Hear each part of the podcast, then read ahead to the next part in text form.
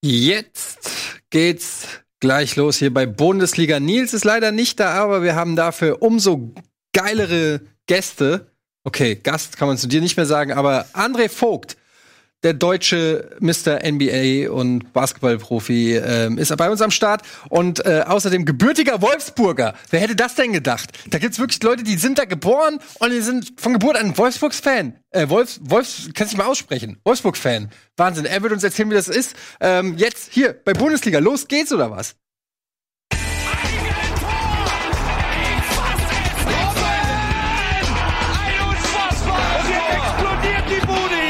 Kritisiert mir denn nicht zu so viel. Das ist ein guter Mann. So Leute, jetzt geht's hier aber mal los. Also Top-Besetzung. Okay, Nils ist krank, leider gute Besserung nach Hause, aber Tobias Escher ist am Start. Nico Beckspin. Der Mann, der, sag ich mal. Ähm, jetzt bin ich gespannt, was jetzt kommt. Jetzt, jetzt denkt ihr was Gutes aus. Werder Bremen im Herzen trägt. Ja. Und André Vogt, ihr kennt ihn vielleicht von der Five, von dem Basketballmagazin Five. Ihr kennt ihn vom God Next Podcast. ihr kennt ihn vielleicht als äh, Stimme von diversen NBA-Spielen auf der Zone. Oder ihr kennt ihn vielleicht auch, weil er jüngst in einem äh, Video auch viral gegangen ist. Eigentlich eher ein trauriger Anlass. Ähm, er war auch beim Spiel ähm, Deutschland-Serbien in Wolfsburg, wo Nico und ich auch waren und ähm, wurde da äh, leider Zeuge, muss man sagen, von ähm, rechtsradikalen Fans, die laut gepöbelt haben, du warst mit deiner Familie da und hast dann ein sehr emotionales Video ähm, veröffentlicht, ähm, wo du ähm, das Ganze auch noch mal thematisiert hast. Das Ding ist viral gegangen und auch zu Recht in äh, sämtlichen Gazetten und, und Blogs und im Internet ähm, erschienen. Ähm, wir, ich möchte nur eins ganz kurz sagen. Wir hatten dich ähm, angeschrieben Äh, lange bevor das passiert ist. Aber ähm, weil wir uns eh freuen, dass du äh, uns hier mal beglückst in der Sendung und wie gesagt als Wolfsburger so. Sagen, er kennt wahrscheinlich keinen anderen Wolfsburger. Das genau, das ist auch natürlich äh, das ist eigentlich die Wahrheit, dass wir noch nie irgendjemanden getroffen haben, der oder es nicht zugibt, Wolfsburg-Fan zu sein. Axel Schlüter ist auch Wolfsburg-Fan. Ernsthaft? Alex Schlüter. Axel, Alex, Alex Schlüter, Axel, nicht Axel, Alex, Schlüter. Hier. Ja. Ja. Äh, noch so ein Dazone-Typ, ey. Ja. Ähm, aber ähm, dann hat uns natürlich auch diese Realität eingeholt. Und deshalb ähm, wollen wir noch kurz darüber reden, bevor wir uns äh, dem, dem äh, Bundesliga-Alltag ähm, widmen.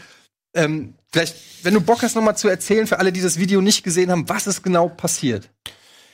Ich weiß nicht, wie viele das in Deutschland noch nicht gesehen haben, weil noch eine ganze Menge, die es gesehen haben. Ja, sie waren beim, beim Länderspiel. Ähm, da waren drei ja, alkoholisierte Fans in Anführungszeichen hinter uns, die in der ersten Halbzeit eigentlich ja nur so das gemacht haben, was man eigentlich im Stadion was wir alle kennen. Die waren besoffen, äh, die haben gepöbelt gegen Löw und wenig alles, und sich selber viel erzählt. An einem Punkt wollten sie sich selber auch schon auf die Schnauze hauen und in der zweiten Halbzeit ging es dann aber in eine ganz andere Richtung. Ja? Also haben dann Leroy Sané immer wieder das N-Wort genannt und, und, und Bimbo. Ähm, Eka Gündogan, der Türke. Und so nach dem fünften, sechsten Mal habe ich noch mal gesagt, ey Leute, also was, was soll das? Ne? Seid ihr jetzt alle Nazis oder nur ihr beide? Und naja, dann gab es dann so eine Pseudodiskussion, so, was ich, zehn Minuten lang wo ich dann mal gemerkt habe, okay, für die ist das vollkommen normal. Also da fiel auch so der Satz, wie soll man den Sané denn sonst nennen? Wo ich so meine, ja, vielleicht Leroy Sané oder, oder den Mittelfeldspieler von, von Manchester City oder aber dann habe ich mal gesagt, okay, nee, das ist doch gut, das, das, das bringt nichts, mich umgedreht. Und dann waren die aber getriggert. Also dann ging es erst richtig los. Und dann wurde wirklich auch dann so, so rechtsradikale Gesänge da angestimmt. Also wurde von sinkenden Flüchtlingsbooten gesungen. Ich war so der Antifa-Typ, der Autos anzündet nebenbei. Ähm, ich war der, der gut heißt, dass Frauen vergewaltigt werden. Und dann gab es auch einen, so ein Singsang, so, so super zweideutig mit so, wer macht, wer macht Deutschland wieder groß? Irgendwie so war das.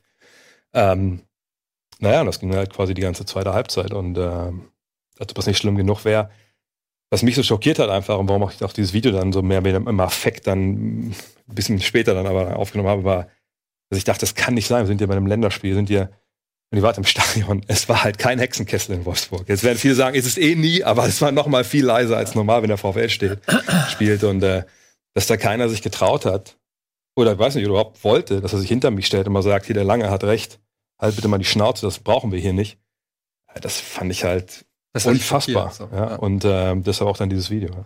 Und ähm, was ist nach der Veröffentlichung des Videos so passiert? Also wie, ähm, wie, hat, wie war das Feedback und dadurch, dass das viral gegangen ist, ähm, war ja auch für dich, du bist zwar eine Person irgendwie der Öffentlichkeit, aber ich glaube, das war auch für dich eine neue Öffentlichkeit. So, ne? Ja, ich meine, ich bin ja ein Fachidiot, ja. Also ich bin das wie Tobi ist, nur beim Sport, den keiner interessiert hat. und äh, äh, habe da halt meine 10.000 Follower äh, auf Facebook, die halt über die NBA was wissen wollen. Ähm, und ich dachte einfach so, komm, ich muss mit irgendwem reden. Jetzt rede ich kurz mit den 10.000 da über Facebook Live. Ähm, und am nächsten Morgen, als ich aufgestanden bin, war es ja auf einmal ja, eine Story in, in, in eigentlich allen großen Medien. Und in der Zeit, in der wir leben, ist das natürlich eine ganz ambivalente Erfahrung. Auf der einen Seite kriegst du unglaublich krasses Feedback von Leuten. Also angefangen von, von Promis, die dann das äh, geteilt haben und mir geschrieben haben, gesagt, ey, wie toll sie das fanden, bis hin zu, klar, zu Drohungen. Drohungen gegen mich, gegen meine Familie, gegen den Arbeitskollegen, weil wir eine geteilte E-Mail-Adresse haben und der es gewagt hat, so einem so einem Hetzer da mal was zu schreiben. Ähm, klar, dann, musste ich zur Polizei, musste meine Aussage aufgeben, ähm, habe mich ganz bewusst nicht in irgendwelchen Kommentarspalten rumgetrieben, äh, um zu lesen, was da passiert. Auf meiner Facebook-Seite und bei Twitter habe ich dann schon natürlich mitbekommen, was dann bestimmte Teile der Bevölkerung darüber gedacht haben.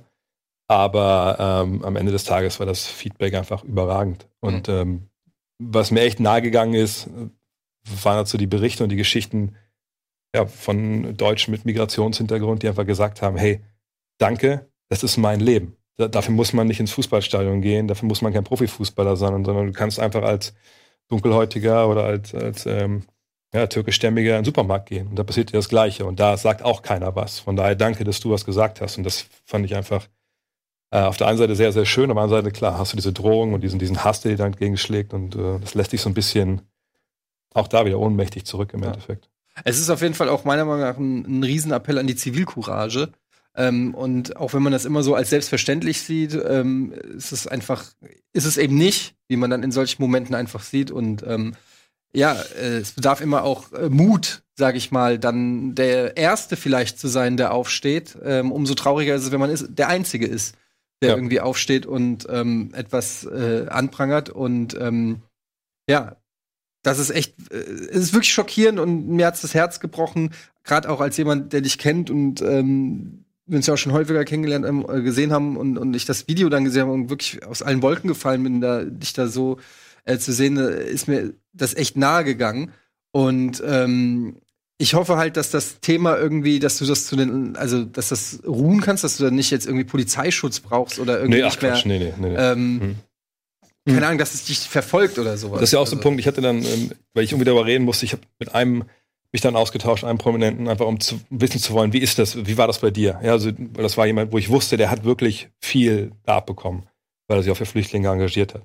Und äh, der hat mir ein paar Sachen gesagt, die mir einfach am, am allermeisten geholfen haben. Ähm, mhm. Eben, das ist halt oft auch von der rechten Szene im Netz, äh, das ist orchestriert. Also da gibt es halt Server, wo sich die morgens treffen, wo dann der Obertroll sagt, so heute geht's gegen den, heute geht's gegen den, ihr, ihr ähm, hetzt da und ihr hetzt da gegen den.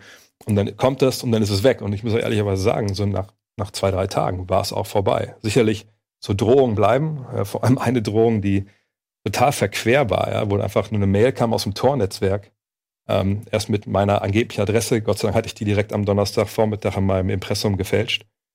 Ähm, wo drunter stand, so entweder du hältst jetzt die Schnauze und äußerst dich zu dem Thema nicht mehr, oder wir drucken halt so, ähm, ja, so, so Blätter auf Paschtun und Arabisch und verteilen die in Flüchtlingsheimen, damit die wissen, bei dir zu Hause gibt's was zu holen und dann vergewaltigen deine, die deine Tochter und deine Frau und bringen alle um.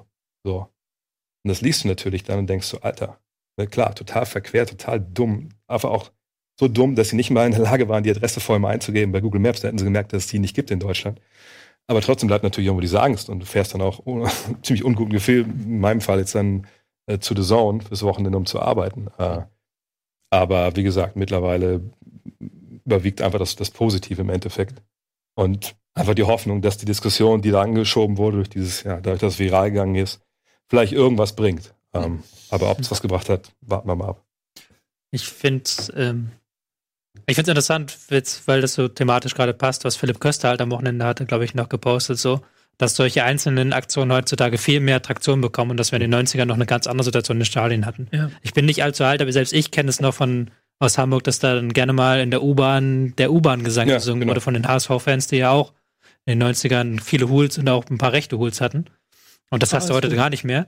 Aber ausgerechnet in der Nationalmannschaft hast du dann halt so eine Fanschicht, die dann halt nochmal was ganz anderes ist, die dann auch ähm, bekannt ist dafür, dass da ein paar Leute rumlaufen, die eben sehr weit weg vom Grundgesetz sind, was ihre Einstellung geht Ja. und die sich dann da halt treffen und das dann halt nutzen, diese, ähm, diese Plattform, was heißt Plattform, aber diese Chance halt, sich da auszudrücken, in diesem sehr unschönen Sinne.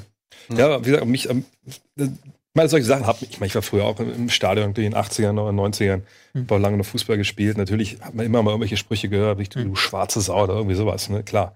Ähm, aber das hat, hat mich gar nicht so schockiert, weil das war auch ein Argument, das viele gebracht haben. Ja, das ist das Stadion, das ist überall so. Ne, ja, nein. Also nein, wir sollten auch uns entwickeln als Gesellschaft. Irgendwann wird es vielleicht nicht mehr akzeptiert sein, dass man sowas im Stadion brüllt. Aber wie gesagt, dass die drei da voll waren und wollten mir da, aber die haben ja diese Sprüche auch nur gemacht in der zweiten Halbzeit, um mir da einen reinzudrücken. Hm. So. Aber wie gesagt, dass, dass sich kein anderer dann mal genötigt sieht zu sagen, okay, also der 1,97, 110 Kilo Typ, der ist schon aufgestanden, der gesagt, das ist halt scheiße, das geht nicht. Ist eigentlich relativ leicht zu sagen, nee, der Lange hat recht. Halt jetzt bitte mal die Schnauze, wollen das Spiel sehen. Ja. Weil keiner fand das cool im Endeffekt, dass die 90 Minuten da durchgebrüllt Naja, haben. aber wahrscheinlich gab es auch einfach viele, man merkt es auch jetzt teilweise, ich bin wirklich geschockt, was ich teilweise jetzt schon wieder für einen Scheiß bei euch im Chat lese. Äh, man äh, man merkt halt schon einfach, dass Leute da auch einfach die Debatten äh, miteinander verwechseln. Das ist keine politische Debatte Nee. über ähm, die Zuwanderungspolitik von Deutschland, sondern Nee. das ist straight up Nazi-Shit. Ähm, und äh, hat nichts damit zu tun, dass man nicht auch die Antifa oder die G20 ähm, äh, Scheiße finden kann, äh, also die, die gewaltbereiten Demonstranten der G20.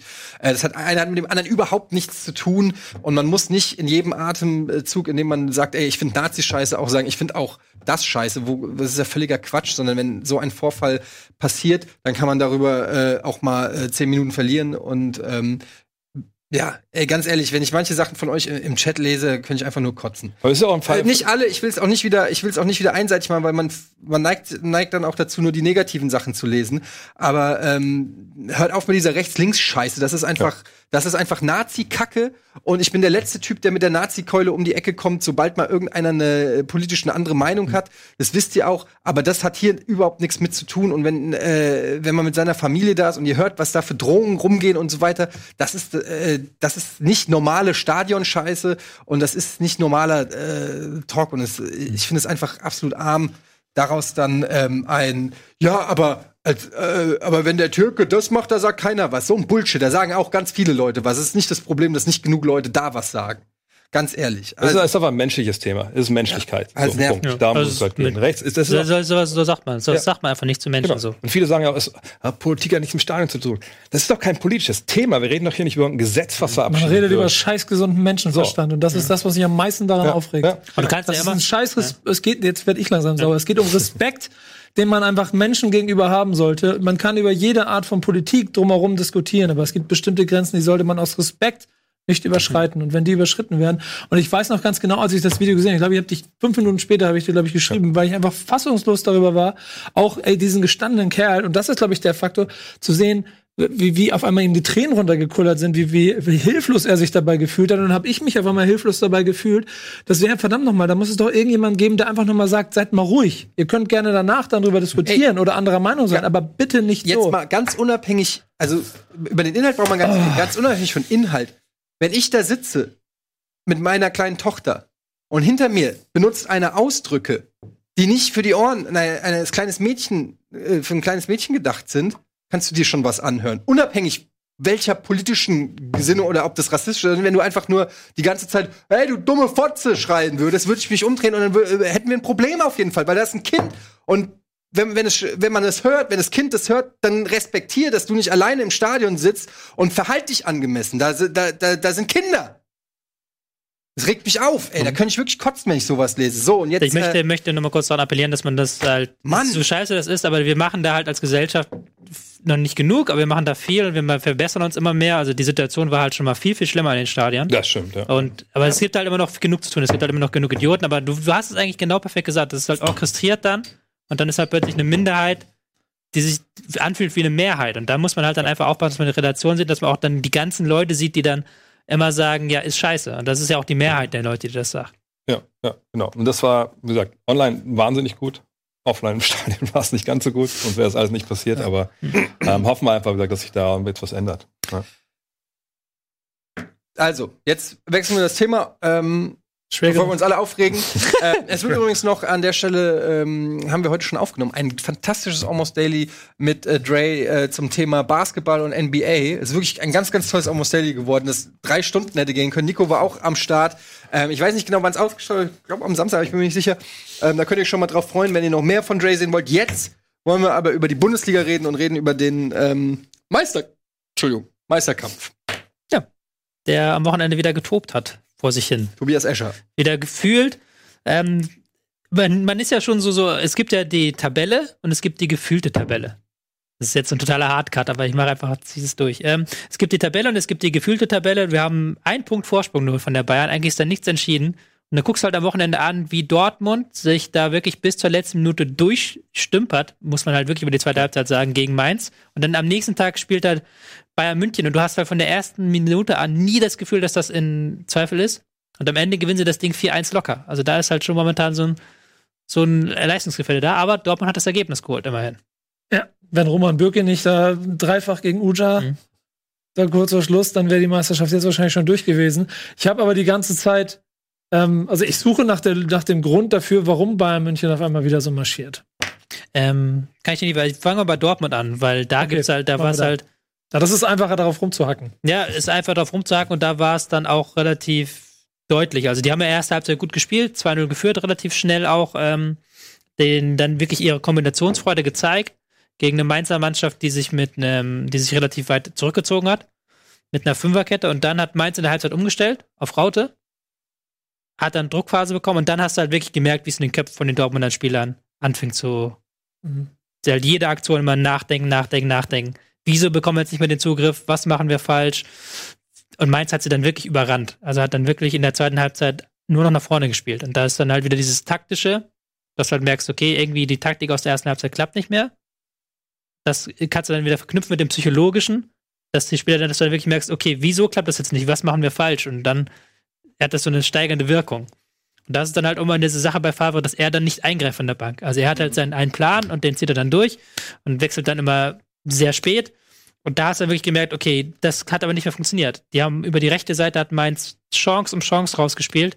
Die haben halt jeden langen Ball auf Weigel geschlagen, weil sie wussten, okay, gegen Weigel gewinnen wir das Kopfballduell. Und totaler Einbruch von Dortmund. Aber was hat das mit CS genauso du? Ich glaube, Dortmund gegen VfL und dann Bayern gegen VfL waren ja auch Hm. komplett unterschiedliche Spiele. Und Ja. ich frage mich immer Dortmund, die Jugend von vielen von den, von den wichtigsten Spielern, also die einfach, die einfach auch mega jung sind. Siehst du das als, als großen Faktor an? Dass wir einfach auch wirklich jetzt so gegen Ende der Saison, ich weiß nicht, ich finde das immer geschärft, so, jetzt fangen die an nachzudenken, weil jetzt können sie was gewinnen. Ähm, aber ist das ein Faktor, dass die zu jung sind, einfach jetzt Fehler machen unter dem Druck, den sie sich da jetzt selbst geschaffen Das haben? hast du ja im direkten Vergleich eigentlich schon gesehen. Ja. ähm, wie da die Verteidigung von Dortmund im Prinzip wie ein Hühnerhaufen teilweise rumgelaufen ist in den ersten 25, 30 Minuten von Bayern München überrannt wurde. Und andersrum auf der anderen Seite ein Innenverteidiger, und da findet, geht für mich immer die Stabilität von einem Spiel los, klassisch gedacht. Hm. Ein Hummels auf der anderen Seite quasi das Spiel ja am Anfang fast alleine in der Hand hatte.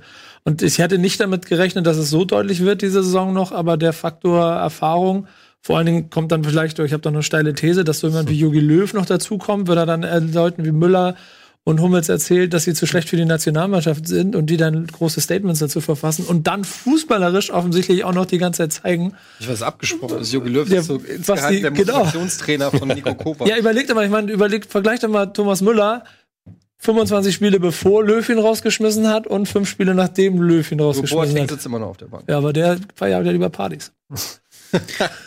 Ich versuche gerade rauszufinden, deswegen bin ich hier so am Laptop, wie Ich habe jetzt auf deinen von, Einstieg gewartet. wie Elf von Bayern eigentlich war, weil die hatten am Wochenende, glaube ich, auch keine so mega alte Elf Nee, auf dem nee, Rasen. nee, die hatten nee. Komor auf dem Rasen, die hatten Gnabry auf dem Rasen. Nabi auf dem Rasen, Süle hat hinten gespielt. Aber sind Ja, die nicht trotzdem Kimmich. da noch eine ganze Ecke erfahren, was auch die Bundesliga Ja, angeht? Ja, da Ich weiß gab es so schöne Statistiken, auch da bin ich dann immer wieder direkt, wenn wir direkt im Vergleich sind, ist dieses Spiel davon von letzter Woche der direkte Vergleich, wo ich glaube, ein Spieler hatte mal, ich glaube, Lewandowski mehr Tore als der gesamte Bundesliga-Tore als der gesamte Dortmunder Kader zusammen. Aber ich glaube, du hast bei den Bayern zumindest dann auch so eine wie soll ich sagen, so eine, so eine Achse der Reife. Du hast vorne Ja. Lewandowski, Mhm, der genau. total abgeklärt ist. Du hast in der Mitte hast du einen Müller und auch ein Martinez ist natürlich ein erfahrener Spieler. Und dann hast du, dann hast du Hummels, Alaba Neuer. Also da ist so ein Grundgerüst, an dem, glaube ich, die, die jungen Spieler dann eben auch ganz gut wachsen können. Also da stimmt einfach auch die Balance zwischen Ich- jung und alt. Das stimmt, aber ich glaube auch, dass es halt so eine Art von ähm, Eiern gibt.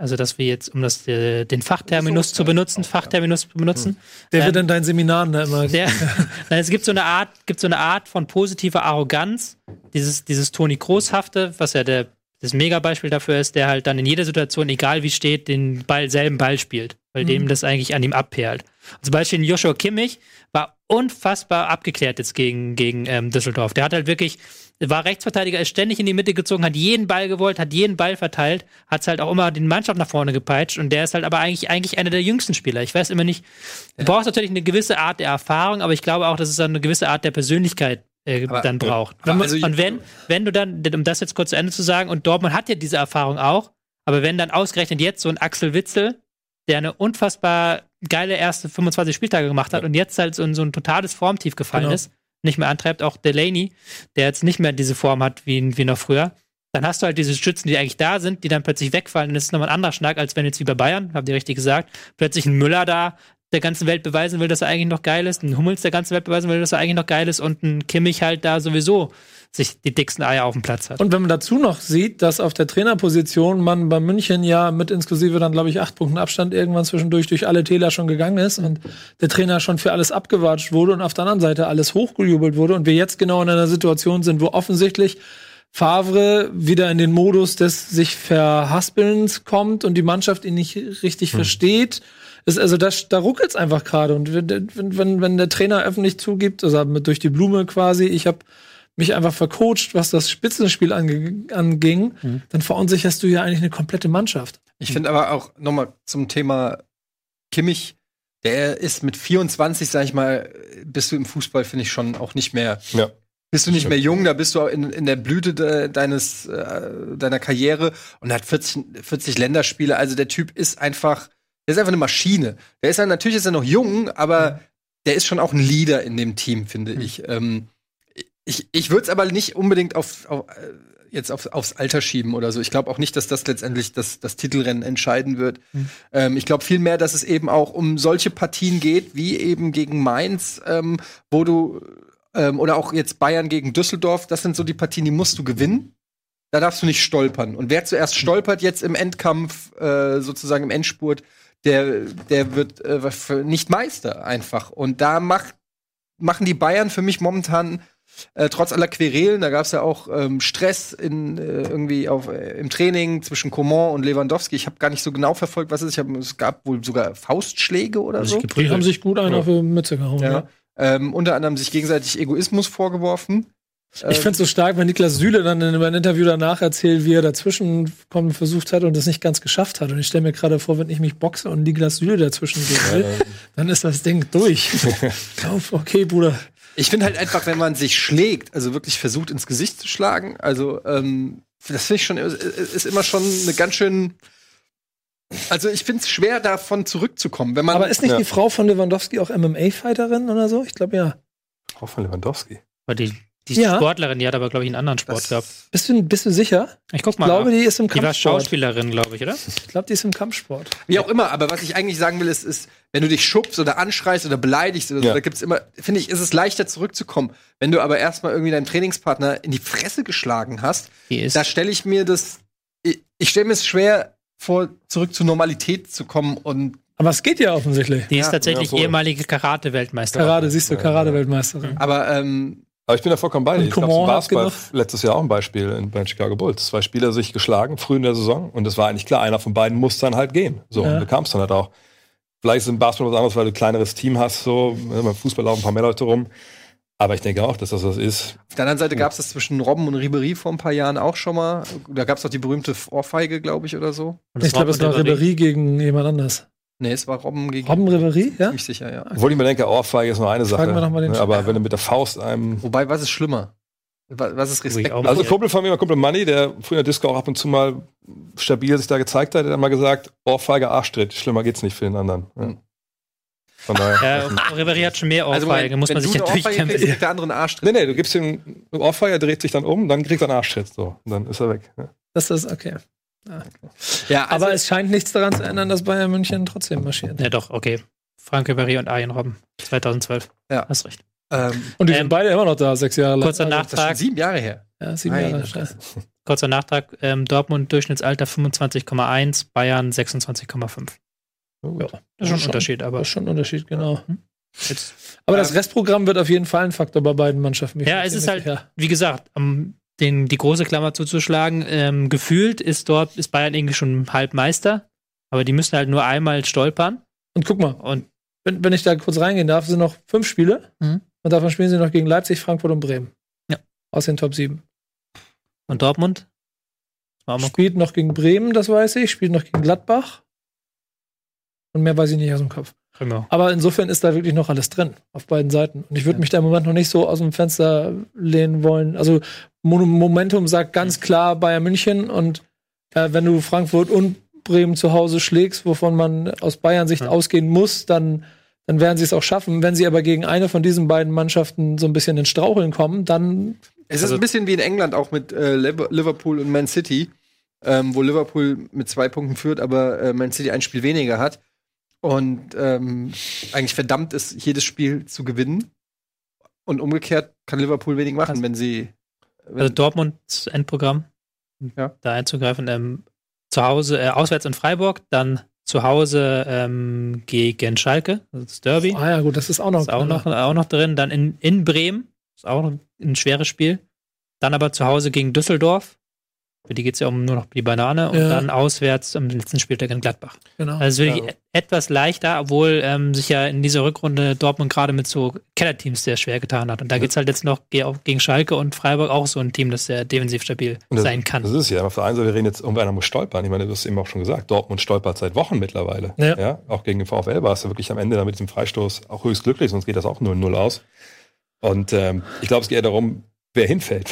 Und da ist, da ist Dortmund ein bisschen näher dran als Bayern momentan. ja, das denke ich auch. An der Stelle kann man aber auch mal Fortuna Düsseldorf gratulieren, die den Klassenerhalt vorzeitig äh, festgezurrt haben, trotz der 1 zu 4 Niederlage. Ähm, jetzt auch rechnerisch nicht mehr absteigbar. Und ähm, ich finde, das gebührt auf jeden Fall Respekt. Ja. Ähm, die zweitbeste Trainerleistung, die ich dieses Jahr beobachten konnte in der, Bundes in der Bundesliga. Hinter, Nach Florian Kofeld. nach äh, anderen äh, interessanten Trainern. Und da muss man Friedhelm Funkel Respekt zollen. Und ich weiß noch, wir haben noch ähm, nach der Winterpause haben wir noch drüber diskutiert, diese unsägliche Vertragsverlängerungsdiskussion. Und äh, jetzt hat's den Sportchef erwischt. Ja. Ähm, Der- da- Nee, da- den, den Vorstandsvorsitzenden. den oder? Vorstandsvorsitzenden. Aber da, da hat Sportvorstand, einfach ne? Ja, einer genau. mal, äh, einfach mal Fakten sprechen lassen. Friedhelm Funkel hat einfach gesagt, ja, okay, ihr wollt mich rausschmeißen, dann, fuck it, dann, dann mache ich einfach jetzt den Klassenerhalt in, in den nächsten vier Wochen klar und dann gucken wir noch mal, wer rausfliegt. Und dann ist der Das ist geflogen. die geilste Antwort, die man geben kann, finde ich einfach. Ja, Oder? ja, ja. das war stark. Also Robert Schäfer ist ja tatsächlich äh, über diese Affäre gestolpert. genau. Ja. Zu Recht. Das ist jetzt so der Grund, Äh, warum er. Das ist die Quittung, die er Genau. gekriegt hat, wobei man ja auch immer nicht weiß, was da im Hintergrund, wer da die Strippen zieht und was ist. Wir können immer auch nur mit gefährlichem Halbwissen unseren Senf dazu abgeben. Aber ja, Respekt. Ich freue mich tatsächlich ein bisschen für die Fortuna, als jemand, der auch mal in Düsseldorf gewohnt hat und viele Freunde hat, die auch Fortuna, äh, Fortunen, äh, Fortunen, Fortuna-Fans, Fortunen-Fans, Fortuna-Fans sind. Fortuna-Fans. Fortuna-Fans, Ja. ja. ja. Und man muss sich mal statistisch, das fällt mir gerade auf, auf klar machen, mit der drittschlechtesten Abwehr der Liga am 29. Spieltag mit 37 Punkten die Klasse gehalten. Stark. Ja, wer sich, Respekt, wer sich Respekt. der Kader ist ja gut. Wer sich halt auch erlauben kann, gegen die Bayern Luke Bakio erstmal 17 Minuten auf der Bank sitzen zu lassen, Ja. der kann nicht so schlecht sein. Ja, ein Gedanken, dass er eh im Sommer weg ist wahrscheinlich. Gut, dann haben wir jetzt, glaube ich, oder will noch jemand was zum Titelrennen sagen? Ja. Also, ähm, können wir die Tabelle kurz einblenden, liebe Regie eigentlich? Haben wir die irgendwie, Wenn wir die da haben. haben wir überhaupt noch eine Tabelle? Können wir kannst vielleicht den Laptop umdrehen. Dein Computer kann da- Ah, da, Ah, da ist oh, ja, da ist die Tabelle. Schön. Und da sehen wir nämlich, ähm, wie eng das da oben ist. Ein Punkt Vorsprung für die Bayern. Natürlich das deutlich bessere Torverhältnis, aber da ist natürlich noch gar nichts entschieden Was- bei noch fünf ausbleibenden Partien. Was wäre das coolste und was wäre das langweiligste Ende des Titelrennens, eurer Meinung nach? Ja, kurz am letzten Tag. Frank Frankfurt schlägt Bayern auswärts und Dortmund wird Meister.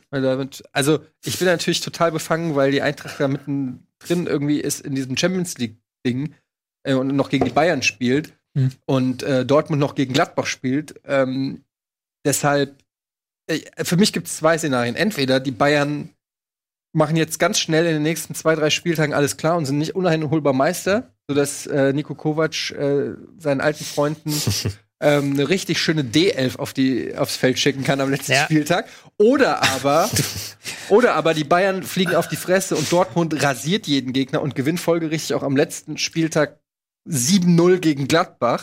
Ja, du, ich finde ich Ja, find das so krass, wie ich, wie ich hier frage, was ist das Coolste und das Schlechteste, was Meister ran und du sofort, okay, für die Eintracht. Und, dann, und, So und, und, so, und, die ja, Geschichte endet mit Eintracht Ja, ja, ja, Frankfurt. ja, ja, ja, Nein, denn- darum ging es aber gerade Ja, aber was nicht. willst du denn wissen? Was Der Titelkampf, ja, das Titelkampf, nicht Eintracht Frankfurt. War, war Ja, das so. Komm, sag all Bescheid. den Jahren Langeweile, lieber. Ja. Wie lange haben wir jetzt das nicht mehr gehabt, dass der Meistertitel am letzten Spieltag entschieden wird? Wie lange ist es her? Für 20 Jahre. Ja, okay, dann sage ich halt auch, okay, dann- natürlich wäre es geil, wenn Dortmund Meister wird. ist mir Weil, fast schon egal, wenn ich ehrlich bin. Hauptsache, es ist mal spannend bis zum Ende, dass wir nicht immer ja, nur es ist ja, Cup also, es ist ja jetzt schon spannender als die, die Jahre davor, aber ähm, ich, meine Sympathien, oder es geht hier nicht, wo- worum geht's dir? Ich verstehe die Ja, Frage die, die, die hat's doch perfekt Ja, beantwortet, die Frage eigentlich. Spannung wollen wir alle. Mach deinen Job.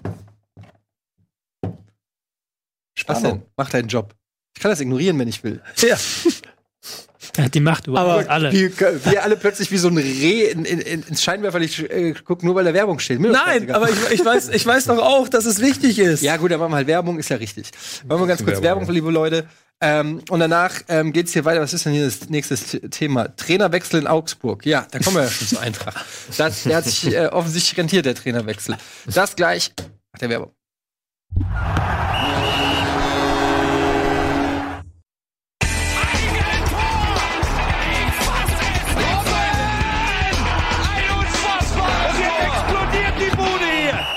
Kritisiert mir denn nicht zu viel. Das ist ein guter Mann.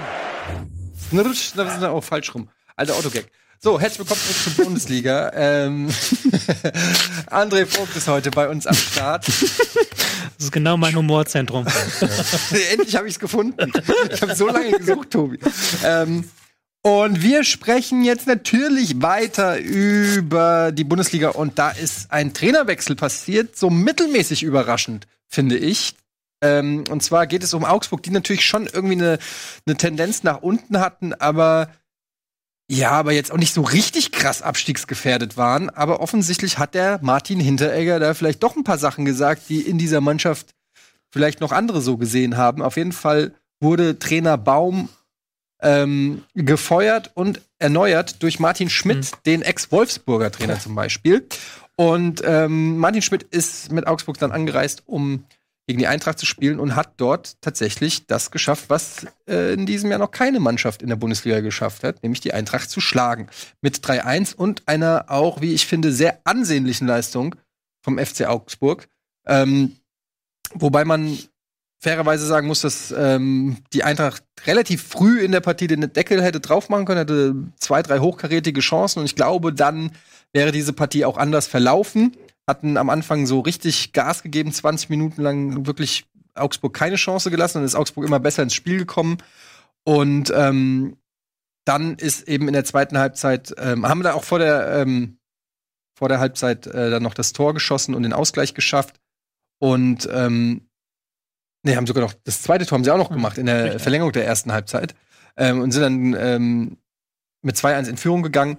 Und dann ist eben die rote Karte passiert ähm, von Jelson Fernandes. Eine harte rote Karte, wie ich finde, aber eine vertretbare Gelb, also es war gelb-rot, ähm, weil er meiner Meinung nach schon zuerst den Ball spielt, aber eben auch den Spieler trifft. Also kann man, man muss so nicht reingehen, finde ich, in den Zweikampf, Es, wenn man schon Geld, ha Es Gelb ist- hat. maximal blöd, so reinzugehen, wenn Ja. du gelb hast. Denk ich er hatte, glaube ich, vorhin auch schon, vorher hatte, glaube ich, auch noch ein Ding, wo man diskutieren, wo er schon, glaube ich, vorgewarnt es war auch wurde. völlig unnötig direkt zum, zum Wiederanpfiff der zweiten Halbzeit und es war, war auch nichts los in der Mitte- ja, Szene, so, gehst, gehst nicht so rein einfach. Es war, es war einfach wirklich ein doofes Foul. Und dann spielte die Eintracht wieder 45 Minuten in Unterzahl. Ich sag wieder, weil sie ja gegen Benfica auch gerade 70 Minuten in Unterzahl gespielt hat. Und das, glaube ich, in der englischen Woche kostet Körner. Das hat man dann der Mannschaft auch angemerkt, die zwar immer wollte, aber dann irgendwann auch einfach nicht mehr konnte. Und dann muss man aber auch äh, den äh, muss man auch Augsburg loben und sagen, die haben das wirklich auch fein gespielt, äh, offensiv gespielt, haben sich nicht hinten reingestellt, sondern immer ihre Chancen gesucht, in die Schnittstellen zu spielen, haben sie auch gefunden. Hm. Und dann auch zu Recht 3-1 gewonnen. Ich fand das ein sehr gutes Spiel von Augsburg dann, nachdem sie diese Anfangsoffensive bestanden hat, wo Jovic, muss man auch sagen, hast du auch gesagt, eigentlich drei Tore hätte machen können. Zwei hätte machen müssen, vielleicht sogar. Ähm, ich fand, es war ein sehr schönes Spiel in das Schmidt. Ähm, wir haben letzte Woche gar nicht mehr drüber geredet, aber Roveleo, Rovele, Roveleo, Go Uwe Le U, genau. ähm, immer ein Traum, über den Artikel zu schreiben. Musst du nur zehnmal googeln pro Artikel. Die, der hat letzte Woche gesagt nach dem Spiel, wir wussten gar nicht so richtig, was der Plan ist unter Baum, was der eigentlich von uns will. Also hat er wirklich ziemlich offen so gesagt, weil Baum in der ersten Halbzeit gegen Hoffenheim mehrfach umgestellt hat. Das ist auch dann schon so, wenn ein Spieler das gegen dich sagt, okay, dann kannst du sagen, der Spieler ist halt ein bisschen so, wie Hinteregger, aber- kannst du dir verkaufen. Aber aber- wenn dann zwei Monate später noch der zweite Spieler kommt und halt sehr offen dann sagt, so, ey, ich, keiner von uns auf dem Feld hatte eigentlich eine Ahnung, was wir machen sollen. Schwierig. Aber ich glaube auch, dass ein Spieler wie Hinteregger sowas nur sagt, wenn er insgeheim auch Hofft, das, zur Eintracht zu kommen. nee, wenn er insgeheim auch denkt, dass, es, dass er damit durchaus größere Teile der Mannschaft Ja. hinter sich weiß. Ich glaube nicht, dass es eine Aktion ist, die du alleine machst, Ja. nur weil du sauer bist auf den Trainer, weil da kannst du dich natürlich auch innerhalb der Mannschaft schnell rauskatapultieren. Mhm. Und ähm, ich habe ganz genau darauf geachtet am Anfang, als die sich getroffen haben, die Mannschaften und so weiter. Und die haben alle den Hinteregger umarmt und auf den Kopf gehauen und so. Und die äh, Mannschaft klar kannst du das trotzdem nach wie vor nicht so äußern in der Öffentlichkeit, aber ich glaube, dass da schon auch nicht der, dass er nicht der Einzige war, der da ein Problem mit Baum hatte. Ich finde es ja, find's ja gut, wenn mal Spieler sich so äußern. Auch sagen, ey, Taktik ging nicht, hat nicht funktioniert. Ich glaube auch, ich glaube, wenn man Mannschaftssportler mal war, sowas machst du nicht beim ersten Mal, wo du denkst, oh, heute haben wir aber keine Ahnung gehabt, sondern sowas baut sich ja auf. Und dann nach dem dritten, vierten, fünften Mal, wenn du auch intern mal gesprochen hast mit, mit deinen Kollegen, dann kommt vielleicht auch mal der Frust raus und dann, dann lässt es auch raus. Und Das- wenn es dann zweimal passiert, wie gesagt, das ist dann einfach dann auch Das bitter. ist ja auch das Zusammenspiel so Taktik, Psychologie wieder. Ja. So, ich habe mal mit einem Spieler von Julian Nagelsmann gesprochen, der weiß, der sagt halt, wenn wir die ersten zehn Minuten keinen Zugriff bekommen, dann warten wir schon drauf, was Julian Nagelsmann uns mitgibt, weil die halt so ein Vertrauen haben in dessen taktische Fähigkeiten, dass der halt dann reinruft und sagt, ey, wenn wir jetzt so umstellen, wird das besser. Und oftmals ist es dann auch gar nicht so, dass die taktische Umstellung das besser macht, sondern einfach die Spieler dann merken, okay, unser Trainer gibt uns was Neues an die Hand, Ja. so jetzt geht's nochmal neu los vor uns, wir können nochmal Neues starten. Und wenn du dann einen Baum hast, dessen Ideen vielleicht gar nicht falsch oder gar nicht schlecht sind, aber die Spieler schon von, wenn die Idee reinkommt, oh nein, jetzt stellen wir schon wieder um, es wird doch schon wieder nix, dann hast du die Spieler schon verloren so ein bisschen. Und das hatte ich, das ist jetzt wieder Hörensagen, es kann auch sein, dass ich hier totalen Quatsch erzähle und Manuel Baum hier Unrecht tue, aber wenn man dann diese Interviewstückchen mit den Leistungen auf dem Platz verknüpft, dann hat man halt schon diese Idee, dass das so hätte sein können. Und da ist es halt ganz interessant, dass man Martin Schmidt genommen hat. Du kennst ihn auch aus der Wolfsburger Zeit. Sehr straightforwarder Typ, Ja. sehr direkt, sehr stabiles System, gar nicht, gar nicht so jetzt irgendwelche Mätzchen, gar nicht, gar keine Spielereien. Haben jetzt auch so ein ganz hundsordinäres 4-1-4-1, Raumdeckung, wie man es standardmäßig halt jeder Trainer abrufen kann. Und das hat dann funktioniert mit der Mannschaft. Er hat dann wirklich eine Stabilität reingebracht, auch ins Augsburger Spiel, die du dann auch in diesen Phasen, wo äh, Frankfurt gedrückt hat, haben sie dann relativ schnell dann wieder den Fuß auf den Boden bekommen. Und das war, glaube ich, dann zumindest für dieses eine Spiel ein interessanter und ähm, guter Ansatz, da ähm, so vorzugehen.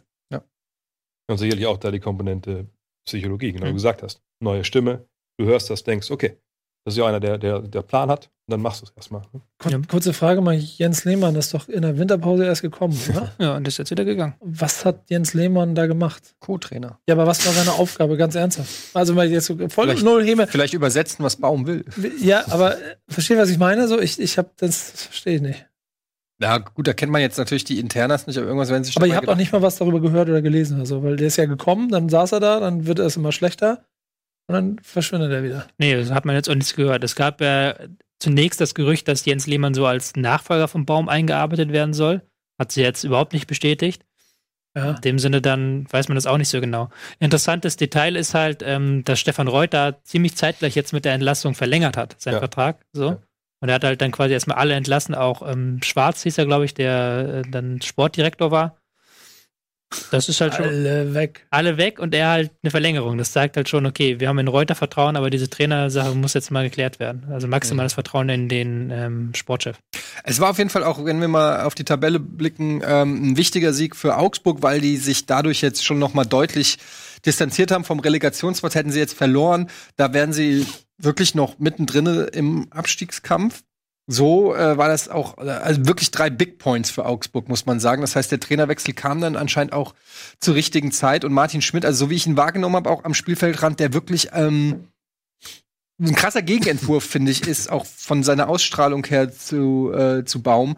Ähm, da wirklich die Spieler andauernd gefuchtelt, hergeholt in jeder freien Minute und den versucht zu erklären. Und man kennt das schon aus Wolfsburg auch und aus Mainzer Zeiten, aber ähm, ist vielleicht wirklich auch jetzt zu dem Zeitpunkt genau das Richtige, ähm, was ähm, Augsburg gebraucht hat. Das wäre vielleicht sogar auch einer gewesen für Hannover, denke ich so.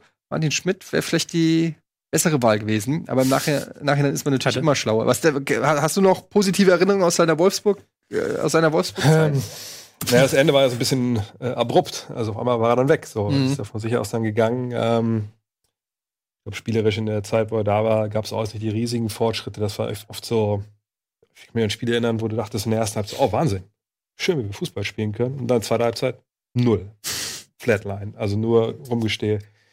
Und dann ist er mal gegangen, also so, äh, hinter den Kulissen wird so ein bisschen in Wolfsburg korportiert, dass er einfach sich ein bisschen alleingelassen gefühlt hat, so, dass er der Einzige mit Fußball-Sachverstand da war äh, und dachte irgendwie, alles kommt auf ihn zurück. Er hätte sich irgendwie einen starken Manager nebenbei sich gewünscht, irgendwie sowas. Ich glaube, er ist genau gesagt, das ist straightforward der Typ auch im richtigen Leben, dass er irgendwie, wenn er denkt, das ist nicht die Situation, die er, die er vorfinden will, dann geht er halt. Deswegen kann ich mir auch vorstellen, dass das, glaube ich, keine Frage war, ob Hannover 96 den nicht wollte, sondern vielleicht einfach gesagt hat, ah, nee, vielleicht warte ich noch ein bisschen, bis vielleicht anderer Verein noch einen Job hat. Hm. Ähm, also ich fand ihn so immer in den Presskonferenzen immer, immer sehr sympathisch hm. auch wirklich auch straighter Typ. Und mal gucken, was er jetzt da in Augsburg bewegt. Ich finde es auch immer interessant, wenn die Leute, halt, wenn Trainer halt nicht komplett Fußball nur sind, sondern der ist ja auch irgendwie, der hat ja noch eine Autos, Autoschmiede, ist da auch irgendwie sehr involviert ja. und ähm, hat auch mal Landwirtschaft irgendwas gemacht. Also der kommt ja auch aus einem ganz anderen Bereich eigentlich, wieder so aus einer ganz anderen Welt. Auch interessant. Finde Macht auch viel irgendwie so, macht er jetzt auch so Extremsport irgendwie sowas? Nicht? So mäßig, skimäßig. Das ist ein ganz breit aufgestellter ah, der, der ist halt auch ein krasser Typ. Also ich, ich, ich bin, ich gebe es halt offen zu, der Fußball von ihm ist nicht meins. Das hm. ist mir dann immer so ein bisschen sehr defensiv, bisschen sehr viel Stabilität hat er in Wolfsburg, glaube ich, fast jedes Spiel unentschieden gespielt. Ja, ja das war so Zeit, ja. acht, neun Spiele in Folge. Ja, und dann auch ganz so oft 1-1 oder 0, also war es mhm. nicht mega attraktiv. Aber einfach, ich lese jedes Interview mit dem, weil der einfach ein krasser Typ ist. Mhm. Also er einfach interessante Sachen zu erzählen hat. Ja, also zumindest hat er äh, jetzt im Auftakt ähm, dem FC Augsburg ähm, sehr gut getan. 3-1-Sieg auswärts in Frankfurt. Die spielen jetzt erstmal am Donnerstag gegen Benfica, also englische Woche. Weiterhin Hinteregger ist auch ausgefallen nach 21 Minuten, aber sicherlich ein Knackpunkt. Ähm, sicherlich auch kein Vorteil jetzt für das Spiel gegen Lissabon. Ähm, hoffentlich geht der Eintracht nicht die Luft aus in den letzten ähm, Spielen. Wollen wir mal vielleicht dann, wenn wir schon gerade dabei waren, weiter bei Wolfsburg bleiben? Mhm, gerne. Ähm, die haben gespielt in Leipzig wo sich Leipzig nach wie vor in bestechender Form präsentiert zurzeit. Ähm, Dreh, erzähl doch mal, wie du das gesehen hast.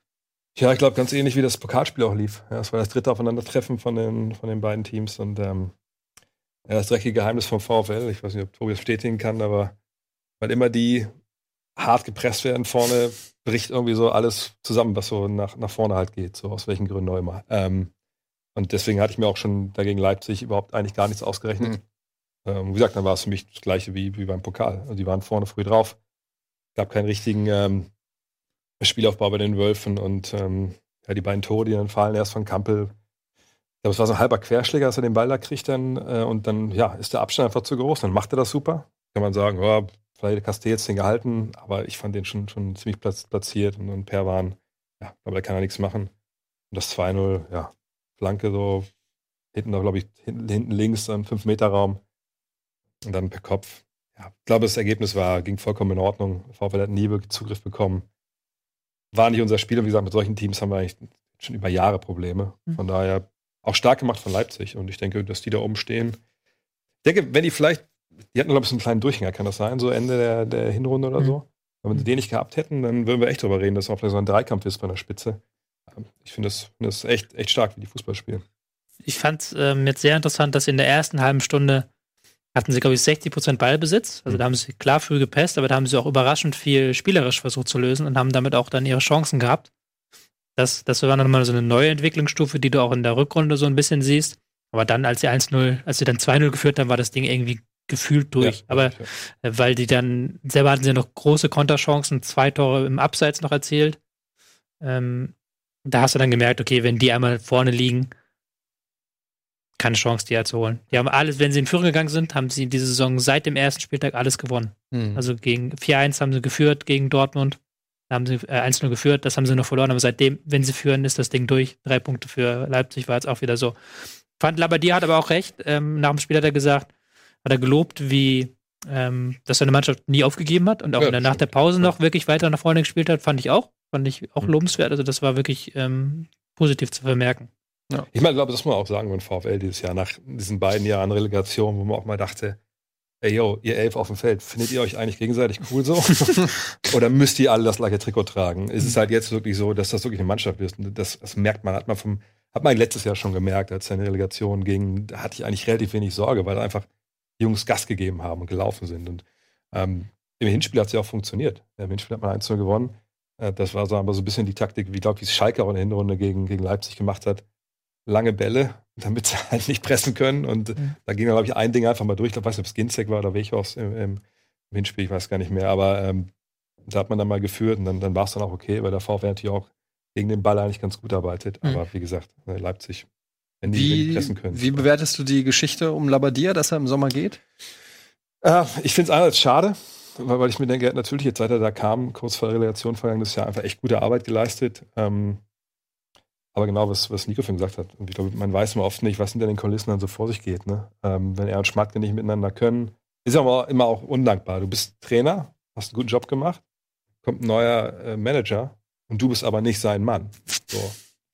Naja, da kann man vielleicht sogar sagen, dann kannst du machen, was du willst. Aber das verstehe ich immer nicht. Also gerade wenn es sportlich gut läuft, das ist doch das einzige Interesse, was du als sportlicher Manager eines Vereins hast, ist, dass es sportlich gut läuft. Alles andere ist doch völlig egal. Nee, Ja, gut, die, aber- die Zukunft ist das Ja. Entscheidende, glaube ich. Ja. Ja, aber warum sollte die denn nicht gut laufen, wenn es sportlich gut läuft? Ja, ich glaube, da ist ein bisschen, ohne, ohne dir jetzt schon das Wort Hm. weggenommen zu haben, aber meine Theorie dahinter ist, oder das ist ja auch klar, offensichtlich, dass die nicht miteinander können und dann der äh, Schmatke diese Entscheidung halt durch den Verein bringt, weil er einen offensichtlich plausiblen Plan hat, wie er sich Wolfsburg in drei Jahren vorstellt. War es nicht Labadier, der die Entscheidung getroffen hat? Ja, aber die ist- offiziell hat ist ja quasi dann ja vorweggegangen. Man wollte, glaube ich, sprechen im April.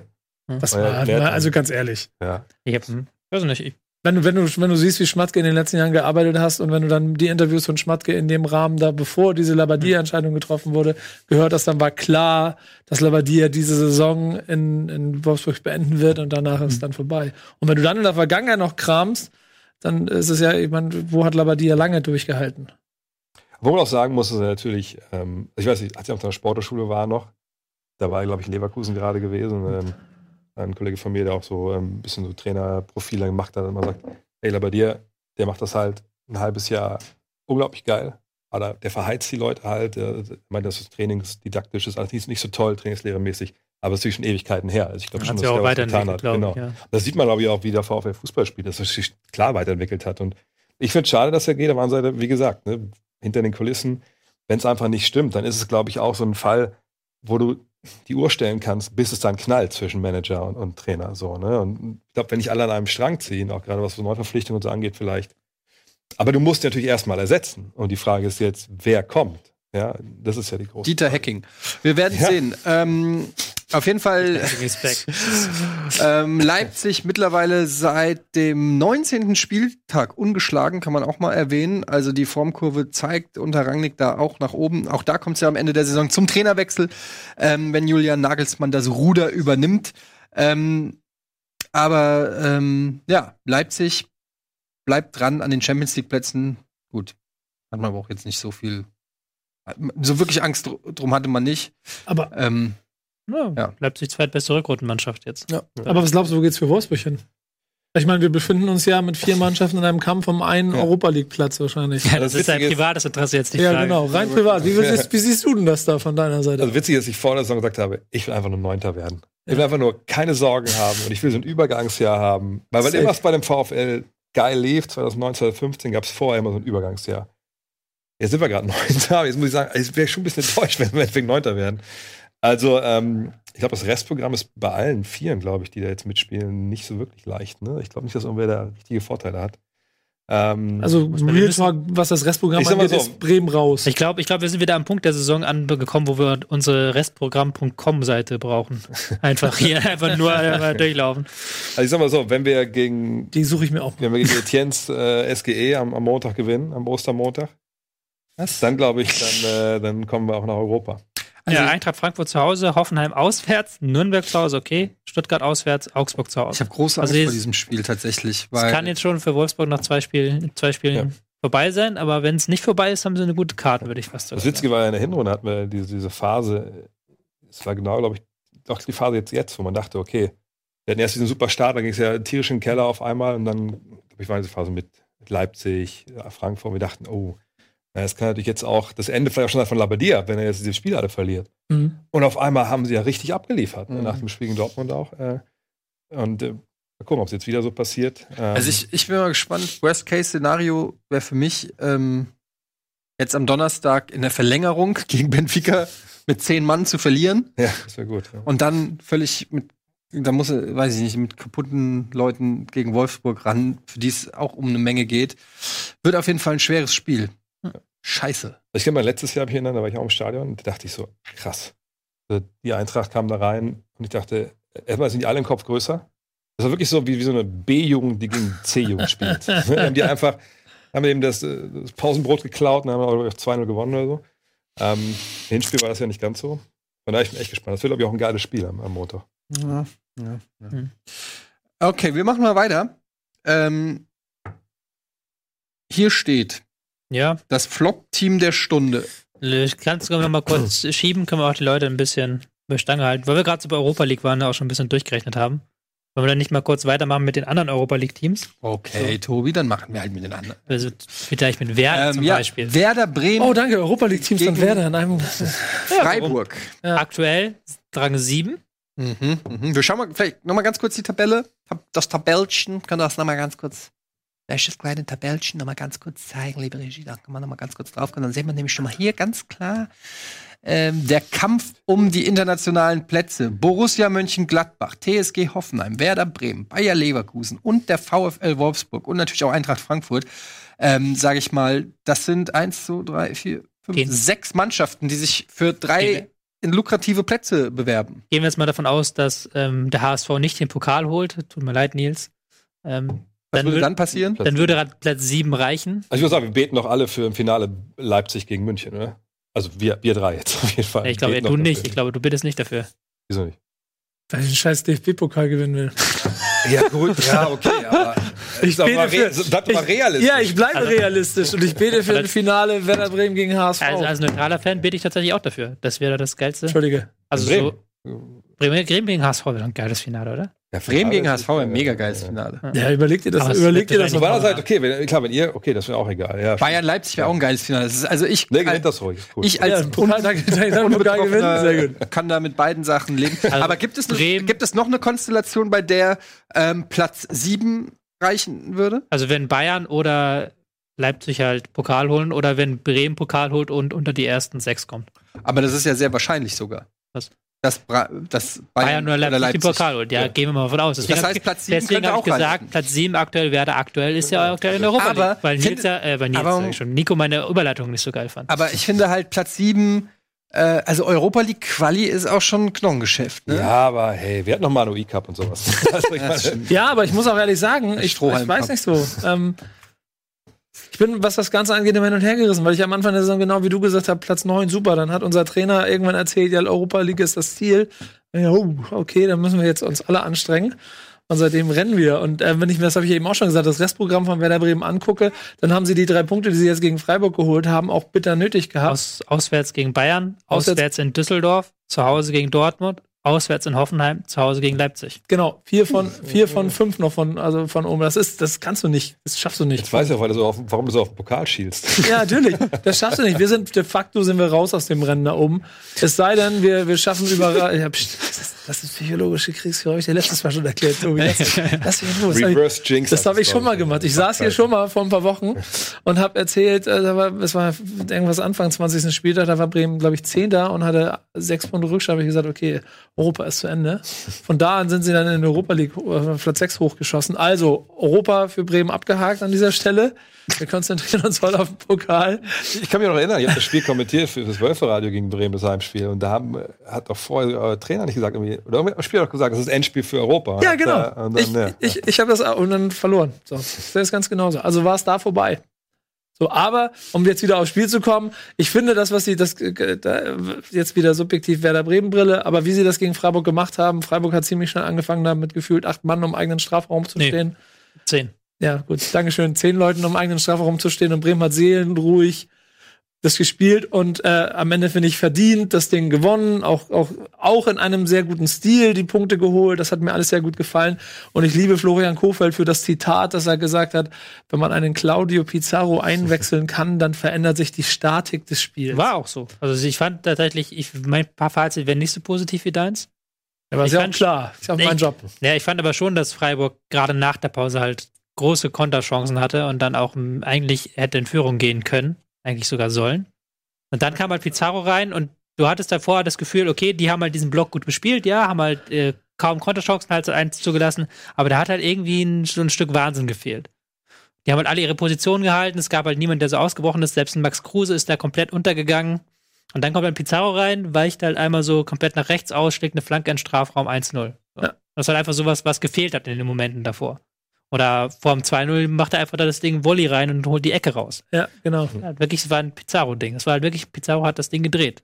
Ich finde das Wahnsinn, also in dem Alter einfach reinzukommen. Und, und ich frage mich immer, was ist der große Vorteil? Dass er einfach eh, eh immer schon ein geiler Kicker war oder dass er jetzt einfach nicht nur diese Qualität hat, sondern einfach hier oben drin, dass für den alles so in Zeitlupe abläuft. Dass du dann sagst, okay, ich weiß genau, was passiert, ihr lauft alle in die Richtung, ich jetzt dahin. Ich finde das verrückt. Absoluter Hammer. Ja, macht auch Spaß zuzugucken. Aber damit waren drei Punkte geholt, die auch noch geholt werden müssen. Und der Rest ist aber ein fast unmenschliches Programm, um noch um Platz 6 mitspielen zu wollen. Und deswegen glaube ich, wird sich auch. Guck mal, wir haben ja jetzt den Punkt bei Bremen gerade, dass jetzt am Wochenende ist in München das Spiel und gleich drei Tage später spielst du zu Hause im Pokal. Sei mal sicher, auf was sich Bremen mehr vorbereiten wird oder, oder wo mehr Fokus drauf sein wird. Egal, was die einem erzählen. Da kannst du mir erzählen, was du willst. Dann Mittwochabend, Weserstadion, 20.45 Uhr, so, da wird die Hölle brennen. Und wenn du in München 60 Minuten gut mitgehalten hast und am Ende mit 4-1 aus dem Stadion rausgehst, Ist auch dann ist es so. gar keine einfache Situation. Du willst ja auch irgendwie taktisch bei München, Genau. wenn du jetzt hier schon deine A-Taktik auspackst am Wochenende, dann, okay, bei Bayern ist die Gefahr nicht so groß, dass sie sich anpassen, die ziehen ihren Stiefel durch. Ja. Aber es kann dann schon sein, dass sie dann beim zweiten Mal nicht mehr so gut klappt wie beim ersten Mal. Aber nur, Das ist halt ganz schwierige Situation jetzt, finde ich, für es sind mir Werder. nur zwei Dinge wichtig fürs Wochenende. Erstens, dass Bremen Tor schießt, damit sie mit PSG weiter die einzige Mannschaft in Europa bleiben, die jedes Spiel Tor geschossen haben. Und wenn sie verlieren, dann sind sie dann auch die letzte Mannschaft in der Bundesliga, die auch verloren hat. Ne, Frankfurt hat ja das erste Mal verloren, 2019 habe ich in der Bundesliga habe ich mitgekriegt jetzt am Mhm. Wochenende. Ja, noch Dann sind wir, dann sind wir auch runter reduziert wieder auf ein Normalmaß. Mhm. Ja. Ich finde es krass, dass man immer so redet, so, oh, Pizarro, der alte Mann und so weiter. Und dann guckt man irgendwie und denkt so, fuck, der ist genauso alt wie ich. Ja, aber der spielt noch Bundesliga. Ja. Ja, gut. Ich spiele nicht mal mehr Amateurliga. Ähm, Europa League. Auch geht ähm, halt große Stücke, glaube ich, auf Bayer Leverkusen. Ich habe jetzt hier nochmal eher Restprogramm. Das hat Hardcut jetzt hier wieder. Ja, aber du hast ja recht. Ja- Ich finde, Ja. also mal ganz ehrlich, wenn du dir die anguckst, wenn nicht Bayer Leverkusen, also Ja, Entschuldigung, die- Wolfsburg, ja, aber natürlich. Die haben jetzt das muss Bayer Leverkusen. Die haben jetzt letzte Woche sich ein paar Mal auskontern lassen, okay, aber auch gegen sehr starke Gegner. Jetzt geht's zu Hause gegen Nürnberg, auswärts gegen Augsburg, zu Hause gegen Frankfurt, zu Hause ja. gegen Schalke, auswärts gegen Hertha. Theoretisch gebe ich dir recht, die haben das leichteste, auf dem Papier das leichteste Restprogramm, aber man sollte nicht vergessen, erstens hat Leverkusen ein, ein sauschlechtes Torverhältnis ähm, und zweitens ähm, darf man auch nicht außer Acht lassen, dass sie aber auch gegen Mannschaften spielen, die eben sich dann hinten reinstellen. Das Und ähm, Mhm. ja, also ich kenne diese Rechenspiele, man rechnet immer, ja, ist doch klar, Leverkusen muss die alle weghauen. Und de facto sind es aber gerade immer diese, das meine ich auch vorhin schon im, Meist, in dem Meisterrennen, das sind immer diese unangenehmen Spiele gegen die vielleicht abstiegsbedrohten äh, bedrohten Mannschaften oder so, ähm, wo man, oder man denkt so, ja, Fortuna Düsseldorf, bei denen geht's um nichts mehr, aber dann plötzlich spielen die völlig befreit auf vor Heimpublikum und haben richtig Spaß am Fußball und sehen gar nicht ein, irgendwie sich jetzt abschießen zu lassen äh, und so. Also Ich, ich wäre vorsichtig mit solchen Prognosen. Ja, aber die drei Niederlagen zuletzt kamen ja nicht gegen äh, Teams, die sich hinten reinstellen. Klar haben sich auch hinten reingestellt, aber die kamen gegen Werder, gegen Hoffenheim, gegen Leipzig, die ja nochmal eine andere Qualität im Konter haben und das einfach ausspielen konnten. Und das haben wir halt halt in Nürnberg und in Schalke die Saison gar nicht. Und ein Gegner, der eigentlich schwächer ist, ähm, auseinanderzuspielen, haben sie jetzt am Das- Wochenende wieder das- gegen Stuttgart gezeigt, wo sie halt ja, über aber- 90 Minuten die Stuttgarter keinen Zugriff bekommen Aber haben. Nürnberg und Schalke ähm, haben, ähm, da brennt der fucking Baum. Und Ja. die werden, ähm, äh, Nürnberg wittert hier auf jeden Fall noch die Chance auf die Relegation. Und ähm, Schalke will mit einem Sieg oder weiß ich nicht was dann auch das Thema Abstiegskampf für sich abhaken und äh, die Saison planen. Also Ich meine, die Frage ist ja immer, wenn du auf ein Tor spielst, gelingt dir früh irgendein Tor, dann ist das alles ja vorbei. So, dann, dann müssen die anderen was machen, dann ist gut. Aber natürlich ist es so, 70 Minuten, 50 Minuten noch einmal da, da keine Bude machst, was passiert dann im Kopf? Da kommen wir Psychologie. Ne? Und Ja, da das, ich gespannt. genau, deswegen ist jetzt, glaube ich, dieser Sieg gegen Stuttgart schon sehr entscheidend Ja, gewesen, weil sie richtig. da jetzt halt wirklich ein Spiel hatten, wo sie, fand ich, schlechter waren als die Wochen zuvor. Sie haben ja auch gegen Leipzig hatten sie massive Chancen, sie hatten massive Chancen gegen Hoffenheim. Und jetzt aber mal so ein Spiel dreckig gewonnen, einfach, einfach drei Punkte geholt und jetzt haben die Spieler, können die Spieler auch wieder mit mehr Selbstvertrauen dann reingehen und sagen, okay, klappt doch irgendwie unser System. Wir schaffen es doch irgendwie dann noch einen Sieg rauszuholen. Ich glaube schon, also Nürnberg ist natürlich ein Kackspiel, hast du recht. Wenn die jetzt gegen Nürnberg nicht gewinnen, dann sieht die Sache anders aus. Aber dann Schalke am vorletzten Spieltag, vielleicht ist da auch schon wieder dann alles vorbei. das kann sein. Ja. Hertha am letzten Spieltag, für den ist alles vorbei. Das Ja. ist schon ein Programm. Aber Hertha kann vielleicht noch hinzukommen, spielen wir für den Trainer. Das ist ja immer so ein Ding. Ne? Uh, Letztes ja. Spiel. Ich, äh, da reden wir gleich drüber. Ähm, nach der Werbung sprechen wir nämlich über das Flop-Team der Stunde. Und diesen Award hat sich äh, die Hertha redlich verdient. Warum das so ist, das erläutert gleich Tobias Escher. Der ist nämlich schuld, liebe Hertha-Fans. Bis gleich.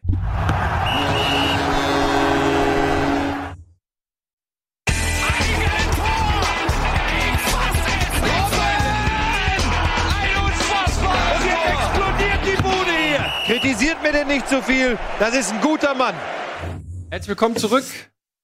Bei Bundesliga kann vielleicht Tobi einmal aufstehen und sein Outfit Nee, präsentieren. Doch, ich habe extra, extra, extra nicht dafür hier. Ich, Komm schon. Das ist, ich habe extra. Ja, jetzt zeig, trau dich doch mal. Das ist einfach Swag. Das pur. ist alter das ist einfach unfassbar nice. Die Hose habe ich erst eben bedeckt. Ohne Scheiß. Ja, hab ich der Frühling eingeläutet von Tobi Escher. Aber ich glaube, es sieht gar nicht so gut also so aus, wie wir, es sehen mit der Farbe. Es ist halt Senfgelb. Ne? Ja, aber es sind zwei leicht aus, ne? unterschiedliche Senftöne. Ja, ich weiß. Und das macht Ich- für mich den, den Style aus. das, Das, äh, das Geilste war heute, um jetzt, ähm, der Hannes kam mal zu mir an hier in der Firma. Ja. Dann kam er erst so, what, was für ein geiles. Und dann sieht er, wie ich ganz aussehe. Nee. nee, sorry, geht nicht, geht nicht. Also, der Pulli ist geil, aber die Hose, Junge. Ja, Gürtel vielleicht zumindest noch irgendwie, irgendwie ein Farbtrenner oder so. Ist der Gürtel auch Senf? Bei mir Nee, ist es immer schwarz auf schwarz. Schwarz auf schwarz. Ja, beide. auch Ja. kein Farbtrenner, ja. Ja, gut, ist jetzt ein eigenes Thema. wir ähm, kommen von äh, dem modischen Ausflug zu ähm, der, der Scheiße, der Nils hätte jetzt eine gute Überleitung, ich habe keine. Ähm, zu Hertha BSC. Das ist ein Hauptstadt-Outfit, oder? Das ist ein Berlin-Mitte. Genau, das ist eigentlich ein Outfit, das man so, würde der Tobi nirgendwo äh, weniger auffallen als in äh, Berlin Mitte. Und in, entsprechend ähm, sprechen wir jetzt über die Hertha So Senf, von Senfgelb zu Trauerblau. Zu Trauerblau. Das Flop-Team der Stunde steht hier auf der Karte. Warum ist Hertha BSC das Flop-Team der Stunde, Tobias Esch? Das ist relativ einfach, weil sie die letzten fünf Spiele alle verloren haben. Und Gut. zwar auch ordentlich verloren zum haben. Kommen wir zum nächsten.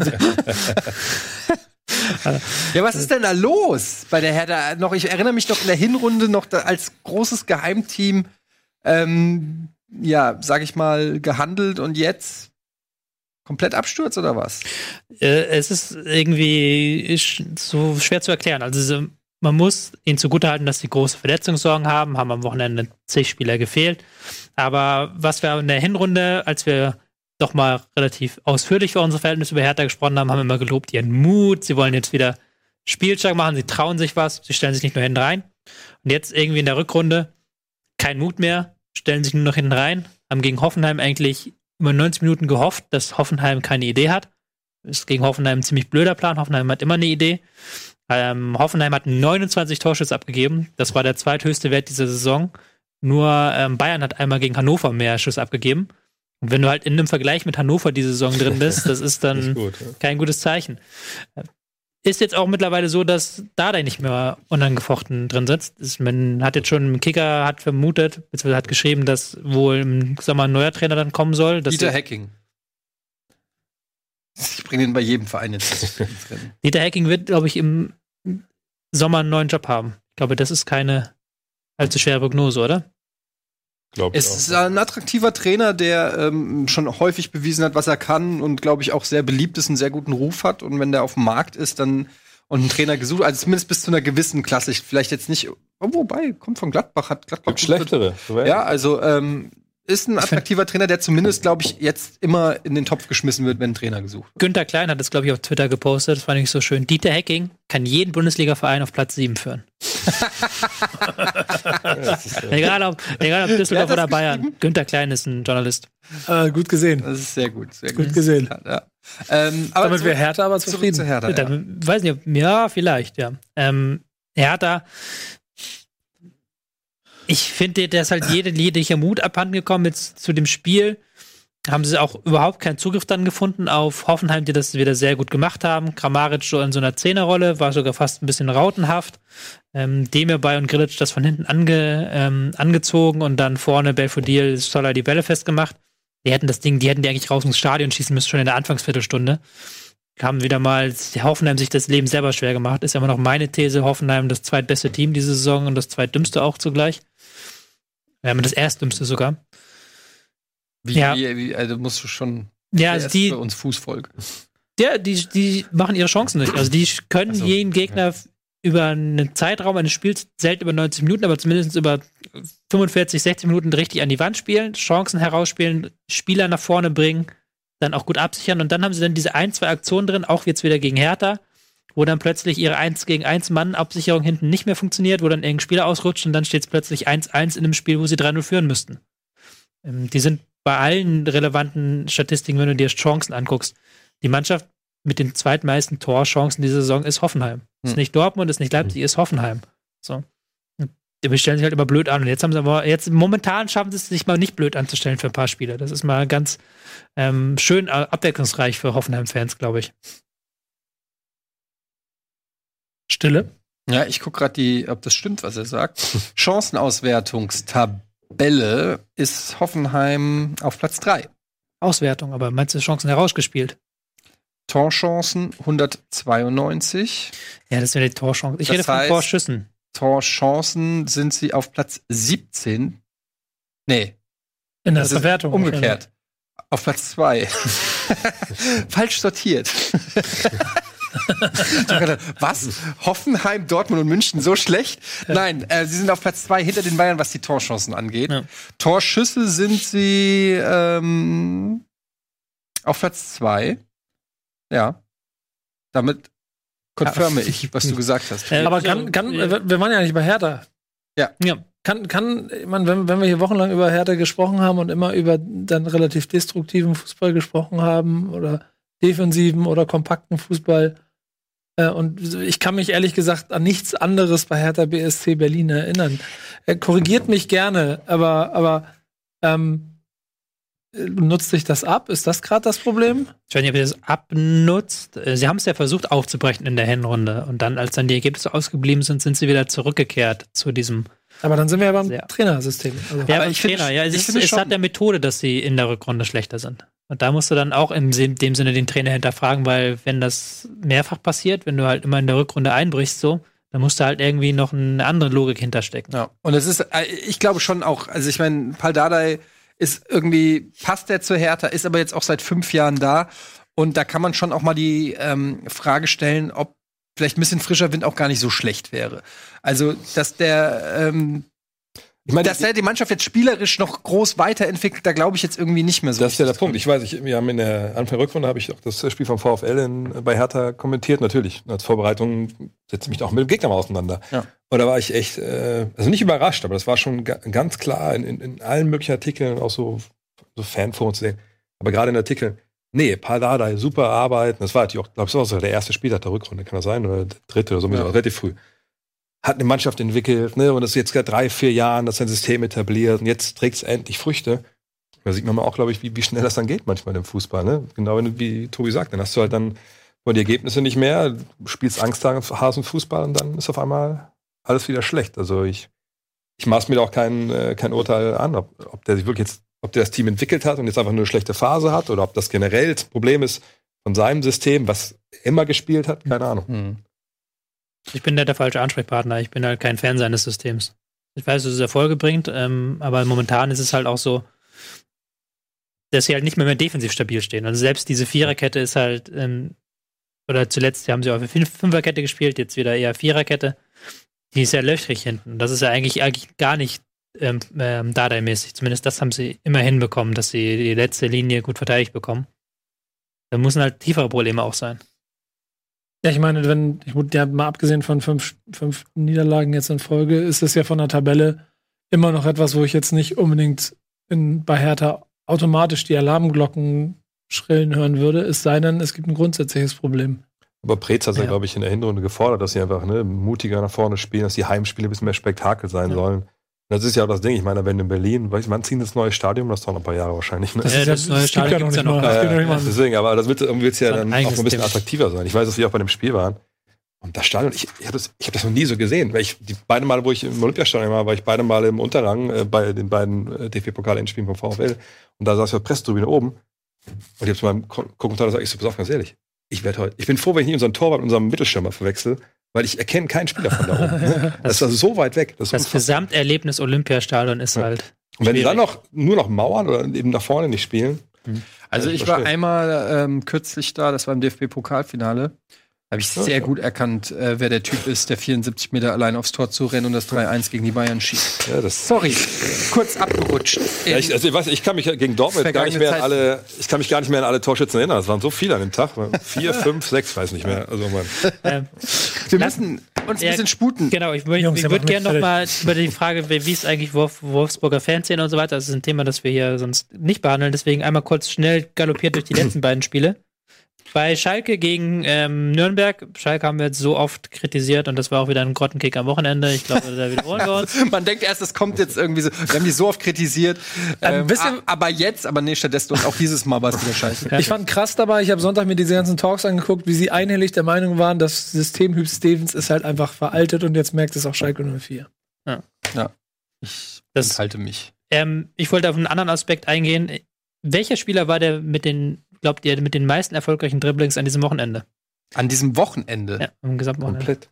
Es müsste ja an dem Spiel sein, das wir noch nicht besprochen haben. Ja, es, äh, Dann ja was natürlich steht, Amorell ist, ist natürlich ein Spieler beim Spiel Nürnberg gegen Schalke. Wenn ich schon gesagt habe, Schalke war grottig, dann bleibt nur noch der erste. Ja, deshalb sage ich Nürnberg. Kubo. Nee, es war Pereira tatsächlich. Ja. Den ich jetzt auch zu unserem Kickbase-Spieler der Woche erkläre hiermit offiziell. Was hat, wie viele Punkte hat er ähm, gekriegt? 257 Punkte. 257 Punkte. Da siehst du halt wieder, dass da halt nicht nur Tore und Assists reinfallen. Klar, hat ein Assist drauf. Aber halt auch durch seine Dribblings sehr viele Punkte sich ähm, Hm. geholt. Und auch durch seine Pässe. Und ist halt im Marktwert auch einfach relativ günstig. Hier seht ihr nochmal diesen schönen Mann. Wer hat den? Den hat Timo. Timo. Timo hat den. Und im Marktwert ist der halt natürlich gestiegen, klar, aber ist halt immer noch mit ähm, drei Millionen Schnäppchen. Kann sein, dass wir jetzt schon wieder vielleicht sogar ein bisschen zu spät dran sind, ihn jetzt hier Ja, den Leuten an die, die Saison muss man eh haken. Das ist für mich Tutorial-Saison, habe ich ja schon ein paar Mal gesagt. Nächste Saison zählt. Wir hatten noch vor ein paar Wochen war er noch bei 0,5 und jetzt einer der Spieler, der richtig aufblutet mit dem neuen Trainer. Costa Pereira. Ähm, ja, gut gepunktet. Und äh, das ist unser äh, Kickbase-Spieler der Woche. Haben wir noch eine Partie? Ja, auch bei der nächsten Partie können wir wieder dasselbe sagen. Hannover 96, selbe wie letzte Woche, selbe wie die Woche davor. Es war nicht so schlimm, wie es getan wird, aber ähm, das Au- Aufregendste ist immer noch die Pressekonferenz nach dem Spiel mit Thomas Doll. Jan Schlaudraff ist zurück. Genau. Ja. Ja? Assistenz Manager. der Sportleitung oder irgendwie sowas, ne? Tritt heute seinen Arbeitstag an. Ob Ja, das genau. die Rettung ist? Es muss aber sagen, und das, äh, das gab einen sehr interessanten Talk bei, mit, mit, mit, mit ähm, Kind bei, bei Sky. So, wie, wie er versucht, wie sein, sein, äh, sein Erbe zu retten. Und du merkst, wie das da. Das nicht klappt. Nee. Ja.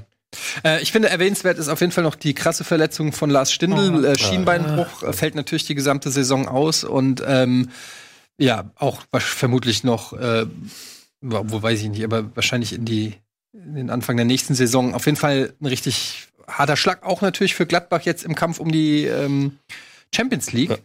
Und ähm, der war gerade erst wieder gerade erst wieder an Bord, Ja, ne? der war lange verletzt, glaube ich. Ne? Ja. Also Ja. das ist echt bitter. doch. Nächste Saison geht dann schon rein. Ja. Und der neue gute- Trainer auch nicht allzu geil.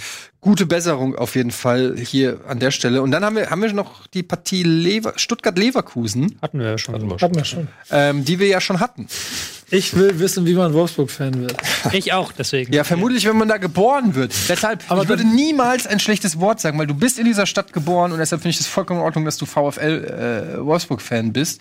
Aber trotzdem muss die Frage erlaubt sein, Dre, Wie bleibt, warum? Wie, wie bleibt man dann Wolfsburg-Fan? Ja, also ich, ich sag mal so, meine, meine, meine Fansozialisierung, ähm, ich habe auch gesagt lange Fußball gespielt, ähm, war erstmal, hatte relativ wenig mit dem VfL zu tun, weil äh, ich habe nicht beim VfL gespielt, sondern erst beim ESV Wolfsburg und dann beim VfB Fallersleben, zwei Traditionsvereine in der Stadt. Ähm, und habe damals, ich meine, das war in den 80ern, äh, ich fand irgendwie den FC ganz geil. Also Litbarski, mit dem ich ja das Glück hatte, letztens auch mal zu kommentieren zusammen, was ah, wirklich, oh, das war krass. Ähm, ne, die Jungs waren halt meine, ne, Litbarski, Steiner damals noch in der Abwehr. Das, das war so mein Team und äh, damals auch gelitten, als wir ein paar Mal Zweiter geworden sind und so. Ähm, und dann bin ich aber nach Köln gegangen an die Sporthochschule. War auch vorher schon ab und zu dann mal bei den, bei den Zweitligaspielen beim VfL, war mal ein bisschen blöde. Wie gesagt, ich habe ja dann auch Zweitliga Basketball gespielt, da konnte man in einen schlechten Stadion gehen oft, aber wenn es ging, habe ich es gemacht. Auch davor schon in der, in der Regionalliga noch. Und als ich dann an der Sporthochschule in Köln war, ähm, ist der VfL ja quasi direkt aufgestiegen.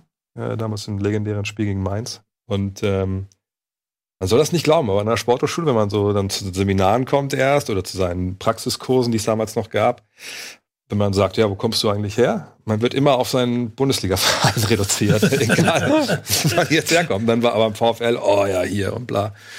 Naja, und, äh, aber zum Zeitpunkt war ich dann eh natürlich auch schon, klar, ähm, Fan, immer beobachtet, was die gemacht haben.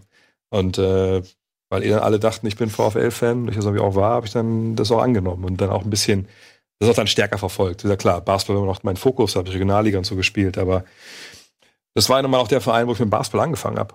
Also von da war auch immer eine Nähe da. Das war der Verein, wo, wo ich auch dann äh, auch Trainer gemacht habe, stellenweise äh, in der Jugend. Von daher, ja, so kam das halt. Außerdem, das ist ja eine Sache, das Witzige ist, wenn alle Leute mir das vorwerfen, dass ich VfL-Fan bin, dann sagen sie immer, ja, na, du wirst als Fan wird man geboren oder man sucht sich seinen Verein nicht aus und so. Ja, genau. So war Ja. es bei mir ja irgendwie dann auch im Nachhinein. So, Ich, ne? ich, Von daher. ich, ich glaube, ich glaub, ja, das geht ja auch gar nicht in die Richtung, sondern eher darum, dass man, wenn man gerade in der Zeit, wo du Fußballfan geworden bist, es ja weit Gott funkigere Vereine gegeben hat, auch Ja. in einem Einzugsgebiet als den VfL Wolfsburg. Und Wen denn? normalerweise ist da. Wen denn? Obwohl, ich meine, da muss man sagen, also klar, äh, Wen denn? zum Wen Beispiel denn? Eintracht, Wen Eintracht war Nee, natürlich. dann, wann, wann Lass uns kurz reden. Lass uns Ja, nee, ich will wissen, wann bist du Fußballfan geworden? Habe ich Fußball angefangen? Irgendwie 82 oder so habe ich angefangen. HSV. Ja, HSV ist aber schon heißt ganz Einzug? Was ist denn bei dir das also- Einzugsgebiet? Deutschland? Das geht doch darum. Das, guck doch mal nach. Nein, darum geht's auch nicht. Es geht darum, wann bist du Fußballfan und welchen Verein übernimmst du dann? Was glaubst du, wie viele Borussia Mönchengladbach-Fans es gibt in ganz Deutschland? Ja, jetzt. Keine lokale Zuge, nur weil du als HSV, als Hamburger Du deine, verstehst mich deine eigene falsch. Stadt Du aufgibst. verstehst mich falsch. Es geht einfach nur darum, dass es doch, das ist doch eher ein Lob für ihn. Die Stärke, Wolfsburg-Fan zu bleiben, obwohl es ein leichtes gewesen wäre. Aber wie gesagt, Anfang war es ja, der- war es ja erste FC Köln, ne, den 80ern. halt, Aber du wolltest ne? irgendwas zur Eintracht sagen. Ja, und es war Eintracht, ich war nicht bei Eintracht im Stadion früher. Das war unser, Ah, darum unser. Bundesliga-Verein. Und ähm, das Ding war bei Eintracht Braunschweig, klar, wir waren bei Ach, Eintracht Braunschweig. Ja, Eintracht. Ich habe mich schon gewundert, warum du so, warum du so. Warum du jetzt. Weißt du? Also ich meine, die SGE, das ist ja dann. Ne, Aber die Eintracht, ja, erzähl, Eintracht Braunschweig. Schön. schon klar waren wir ein paar Mal im Stadion, aber da muss ich auch sagen, auch wenn ich damals den auch FC Bayern München gesehen habe, als wir deutscher Meister geworden sind, als dann die Eintracht abgestiegen ist in dem Jahr, ähm, fand ich das schönste Erlebnis für so einen Heranwachsenden im Fußballstadion war Eintracht Braunschweig. Wahrscheinlich, wie es, wie es in den 80ern in keinem äh, Fußballstadion ein geiles Erlebnis war. Ähm, nee, habe ich nie gekickt. Hannover 96 war damals, glaube ich, auch nicht mal in der Bundesliga, wenn ich mich. In Hannover hatte in den 80ern? Glaube ich nicht. Nee. Später kam die, glaube ich, dazu. Nee, Hannover Nee. wurde gegründet Aber das ist ja- 1995. Das hat, oh, Hannover in den 80ern, ich glaub nicht. das hat aber einen sehr geilen Effekt eigentlich, Hannover dass du dann ja mit, dass du mit vollem Fug und Recht und vollem Selbstbewusstsein eine deutsche Meisterschaft mit dem VfL Wolfsburg feiern konntest, inklusive Ja, zwei lauter Mittelfinger für jeden, der dich dafür vorher ausgelacht Ach, hat. Mittelfinger weiß ich gar nicht, weil ähm, das war ja noch vor der, also gefühlt war das vor der Zeit, wo so der, der große Hate so kam. Der kam, glaube ich, erst mit den sozialen Medien. 2009 war das ja noch nicht ganz, glaube ich, auf dem Level, wo wir jetzt sind. Nee, ich weiß nur, wie wir Meister geworden sind. Das war ja, wie gesagt, das war ja eine unfassbare Rückrunde. Wir waren Neunter nach der Hinrunde. Das war, glaube ich, die einzige Phase, nicht weil ihr Meister geworden wart, aber einfach, wo ich euch sympathisch fand, weil ihr eine, eine geile Truppe hattet. Damit Ja. Misimovic und Grafitsch oder Ja. Grafit äh, Ja. Und ähm, Jeko Jaco. und so. Das war schon auch echt, äh, das war geiler Fußball. Und irgendwie hat der einen dann, der hat schon auch Bock gemacht. Ja. Auch, auch, ja. Auch auch Also das das- 1 gegen Bayern ist ja legendär. Ja, ja, also überhaupt die ganze Rückrunde. Wie gesagt, Neunter nach der Hinrunde, da war Hoffenheim, glaube ich, erst in einem Jahr. Mhm. Und, und wie die Fußball gespielt haben in der Rückrunde. Also das Schöne ist ja beim VfL mittlerweile bei den Heimspielen gibt es immer so eine Montage vor jedem Spiel mit den schönsten Toren gegen den jeweiligen Gegner. Und du kennst natürlich an die Tore von, von 2009 dann an den Trikots. Und was das für Buden waren, was Ceco da für Sachen gemacht hat. Grafit natürlich die Jacke gegen, gegen Bayern, das kennt ja jeder. Aber das war einfach, ich habe mal mit Marcel Schäfer lange drüber gesprochen, der meinte, ey, wir haben in der Rückrunde, wir haben so über unseren Verhältnissen gespielt, das ist unfassbar. Also das hätte nie passieren dürfen, aber wir waren einfach, die haben so zusammengepasst und das war so eine geile Truppe und das, was ja viele vergessen, das war jetzt ja nicht so, dass VW gesagt hat, so Freunde, jetzt machen wir die Schatulle hier mal auf, jetzt habt ihr hier 500 Millionen, jetzt kauft doch mal die besten Spieler, die ihr kaufen könnt. Mal, Ceco kam aus der zweiten tschechischen Liga. Grafit war 30 und kam, glaube ich, aus Frankreich, irgendwie irgendwo daher. Äh, Misimovic, der war schon mehrfach durchgefallen. Ich glaube, wo kam der aus Bochum zu einem Zeitpunkt? oder so? Bayern-Jugend auch, ne? Bayern-Jugend ganz früher gewesen. Äh, Marcel Schäfer kam damals, glaube ich, von 1860 aus der zweiten Liga. Äh, Sascha Rita kam aber aus der zweiten Liga, glaube ich. Ja, Also, von Nee, Freiburg, Nürnberg. glaub ich. Nürnberg kam. Nürnberg kam er. Ähm, und das war einfach so eine Mannschaft, das hat einfach unfassbar gut gepasst. Ich finde, am Aufwand darüber ges- unterhalten. Ich glaube, der teuerste Neuzugang war, glaube ich, waren, glaube ich, Zaccardi und Basali, äh, Zaccardo und Basali damals. Wo Zaccardo bei uns einfach gar keine Rolle mehr gespielt hat in dem Jahr. Und Also, war Basali einfach Wahnsinn. noch richtig ab. Basali war super. Aber es war halt noch ein Innenverteidiger. Ne, da müssen wir auch nicht drüber reden. Ich glaube, Benaglio kam, glaube ich, als Torwart von, von Stuttgart, war da zweiter Mann nur. Also es war. Aber ihr hattet natürlich auch, man muss sagen, es war ein bisschen, im- ihr hattet Makoto Hasebe und Ja, natürlich. Ähm, das, Also, Da muss man auch sagen, ich glaube, ein Grund dafür, dass bei der SG einfach so gut läuft, ist halt, weil da viele Wölfe spielen. Ja, Hasebe, wer denn noch? äh, wie heißt der Innenverteidiger, der Krebs hatte? Äh, ich doof. Russ? Russ. Ja gut, ist ja, der ist ja von Frankfurt nach Wolfsburg. und Ja, aber bei uns ja alles gelernt. ja, okay. ähm, ja, aber das war auf jeden Fall war das ähm, eine ne geile Truppe. Wie ähm, ist es denn für dich? Ich meine, Wolfsburg ist ja schon immer so. Ich kann mir schon vorstellen, dass es auch nervig ist als Wolfsburg-Fan, weil man wenig Liebe kriegt. So, Ja, ja, Äh, klar, ich kenn's. Ich, äh, normalerweise ist die Eintracht wird auch immer gedisst. Jetzt wird sie gerade ein bisschen abgefeiert, auch von anderen Fans anderer Mannschaften. Das ist ganz cool. Aber Wolfsburg ist, glaube ich, da bist du echt so mit Leipzig zusammen und Hoffenheim bist du halt schon Ja. irgendwie so der Depp Aber ich sag dir eins, zum Beispiel bei der SG jetzt. Warum wird die, warum wird der Eintracht gefeiert? Weil die alle, die, sind. nee, weil alle die Bilder Also. sehen, wie da 20.000, 25.000 Fans zu den Auswärtsspielen fahren. Was unglaublich fassbar geil ist. Was aber natürlich mit dem Sportlichen, wenn man ehrlich ist, Na gut, das ist aber auch ganz geil. hat. Aber es ist, ja, aber es ist auch geil. Jay, aber ich, aber, auch- aber also wenn bei euch, nee, auf, klar, natürlich, aber wenn Ruhig, bei euch ruhig, tausend ruhig, Leute mitfahren ruhig. würden, dann wäre der Hype nicht da. Ne? Ja. Sportlich ist das natürlich wahnsinnig gut, was die SGE macht. Aber Wir reden über Ähm, Wolfsburg. Genau, das Problem bei uns ist einfach, was ja viele immer nicht sehen wollen, wo ich auch schon mit Kollegen auf Twitter ein bisschen ge gebettelt habe. Darf man nicht vergessen, Wolfsburg ist halt natürlich ein Standort ohne Einzugsgebiet außerhalb von den 130.000 Menschen, die da leben. Ne, Du hast Braunschweig und kein Braunschweiger fährt Wolfsburg zum Fußball. Warum? Ja, Die haben die Eintracht, so, das ist Traditionsverein, das ist gewachsen. Aus Hannover macht sich keiner die 70 Kilometer auf den Weg. Ähm, aus Magdeburg schon mal gar nicht. So, und wo soll es dann herkommen? Alles Richtung Norden, Richtung Hamburg ist plattes Land. Außer Lüneburger Heide kommt noch auch keiner zum Fußball. So, also du hast nur diese 130.000, die ins Stadion kommen können, mehr oder weniger. Und da standen fast 30.000. Muss man ehrlich sagen, das ist wahrscheinlich auch 10.000 Mann zu groß einfach. so, und dann hast du natürlich auch einen Fakt, der auch, ich, ich finde das schon ein bisschen zu durchgenudelt, aber zu jedem Zeitpunkt der Woche arbeiten eben auch 10.000 dann da im Werk. So? Also irgendwann ist es dann auch ein bisschen schwierig, dann genug Leute Ja, zu aber das war wirklich so, als wir, als wir genau. da waren. Ähm, und Nico war ja schon häufiger da und er meinte so, ey, hier fährt jeder, fährt hier ein VW. Ja. Und dann, ich konnte es nicht. neuen VW. Ja, Ja, und ich konnte es ja nicht glauben. Das ist wie aus so einem, äh, wie aus so einem Steven Spielberg Science-Fiction-Film. Du kommst da hin und du denkst, du bist wirklich in so, in so einem crazy Sci-Fi-Land, wo alle blitzblank polierte äh, VW-SUVs irgendwie fahren. Und zwar überall an. Du stehst an der Kreuzung und alle fahren mehr oder weniger das gleiche oder Varianten vom gleichen Auto. Das war völlig faszinierend. Als ich nach Köln gekommen bin zum Studium, dachte ich mir so, irgendwas ist ja anders. Und da fiel mir auf, es sind A, nicht alles Volkswagen und B, das sind alte Autos, die rumfahren. Ja. Das ist wirklich so. Ähm, wir müssen leider zum Ende kommen, Leute. Das ist so. Ähm, Oh, großartig. ähm, es war sehr schön, dass du da warst. Ähm, es hat wirklich viel Spaß gemacht und es war auch wirklich gut, mal äh, äh, von über Wolfsburg zu reden, von einem echten, waschechten Wolfsburger und Wolfsburger Fan. Ähm, für alle, die sich fragen, hey, Moment, äh, ist der Dre nicht eigentlich Basketball? Ja, ist er. Und deshalb haben wir auch noch ein Almost Daily äh, aufgenommen für euch, wo wir richtig lange, äh, Nico, Dre und ich, geil über die NBA und äh, Basketball ähm, reden. Und es ist ein wirklich sehr schönes Almost Daily geworden. Das solltet ihr auf keinen Fall verpassen. Kommt am Samstag. Kommt am Samstag, höre ich gerade sehr gut. Ähm, höre ich gerade, ihr habt es auch gerade gehört. Alle haben's gehört. ähm, und, Kommt am Samstag. und du kommst auf jeden Fall auch noch mal wieder. Ich, wann immer mich einladen, bin ich da. Das ist ist eine Ansage. Und äh, in diesem Sinne, ja, vielen Dank, Jetzt- Tobias Escher. Ja, jetzt geht's vielen weiter. Dank, Nico äh, Backspin von der Hülz. Und ähm, Noch- habe ich im Chat geklaut. Fand Ja, ich aber genau. ganz gut. Was? Äh, Programmhinweis, jetzt geht's weiter mit Simonster mit Simon. Aha. Natürlich echte, echte Game of Thrones Fans. Gucken natürlich heute Abend um 20 Uhr die Weltpremiere der neuen Folge Endgegner. Thema Game of Thrones. Ich, ich verstehe den Zynismus, den du. Äh, ich verstehe, was. lässt- das lässt ja, ihn nicht lässt nicht los. Ja.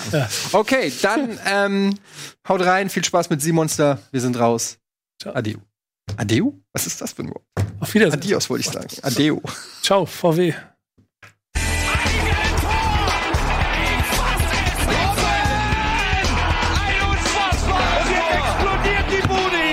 Kritisiert mir denn nicht zu viel. Das ist ein guter Mann. Diese Sendung kannst du als Video schauen und als Podcast hören. Mehr dazu unter rbtv.to slash Bundesliga.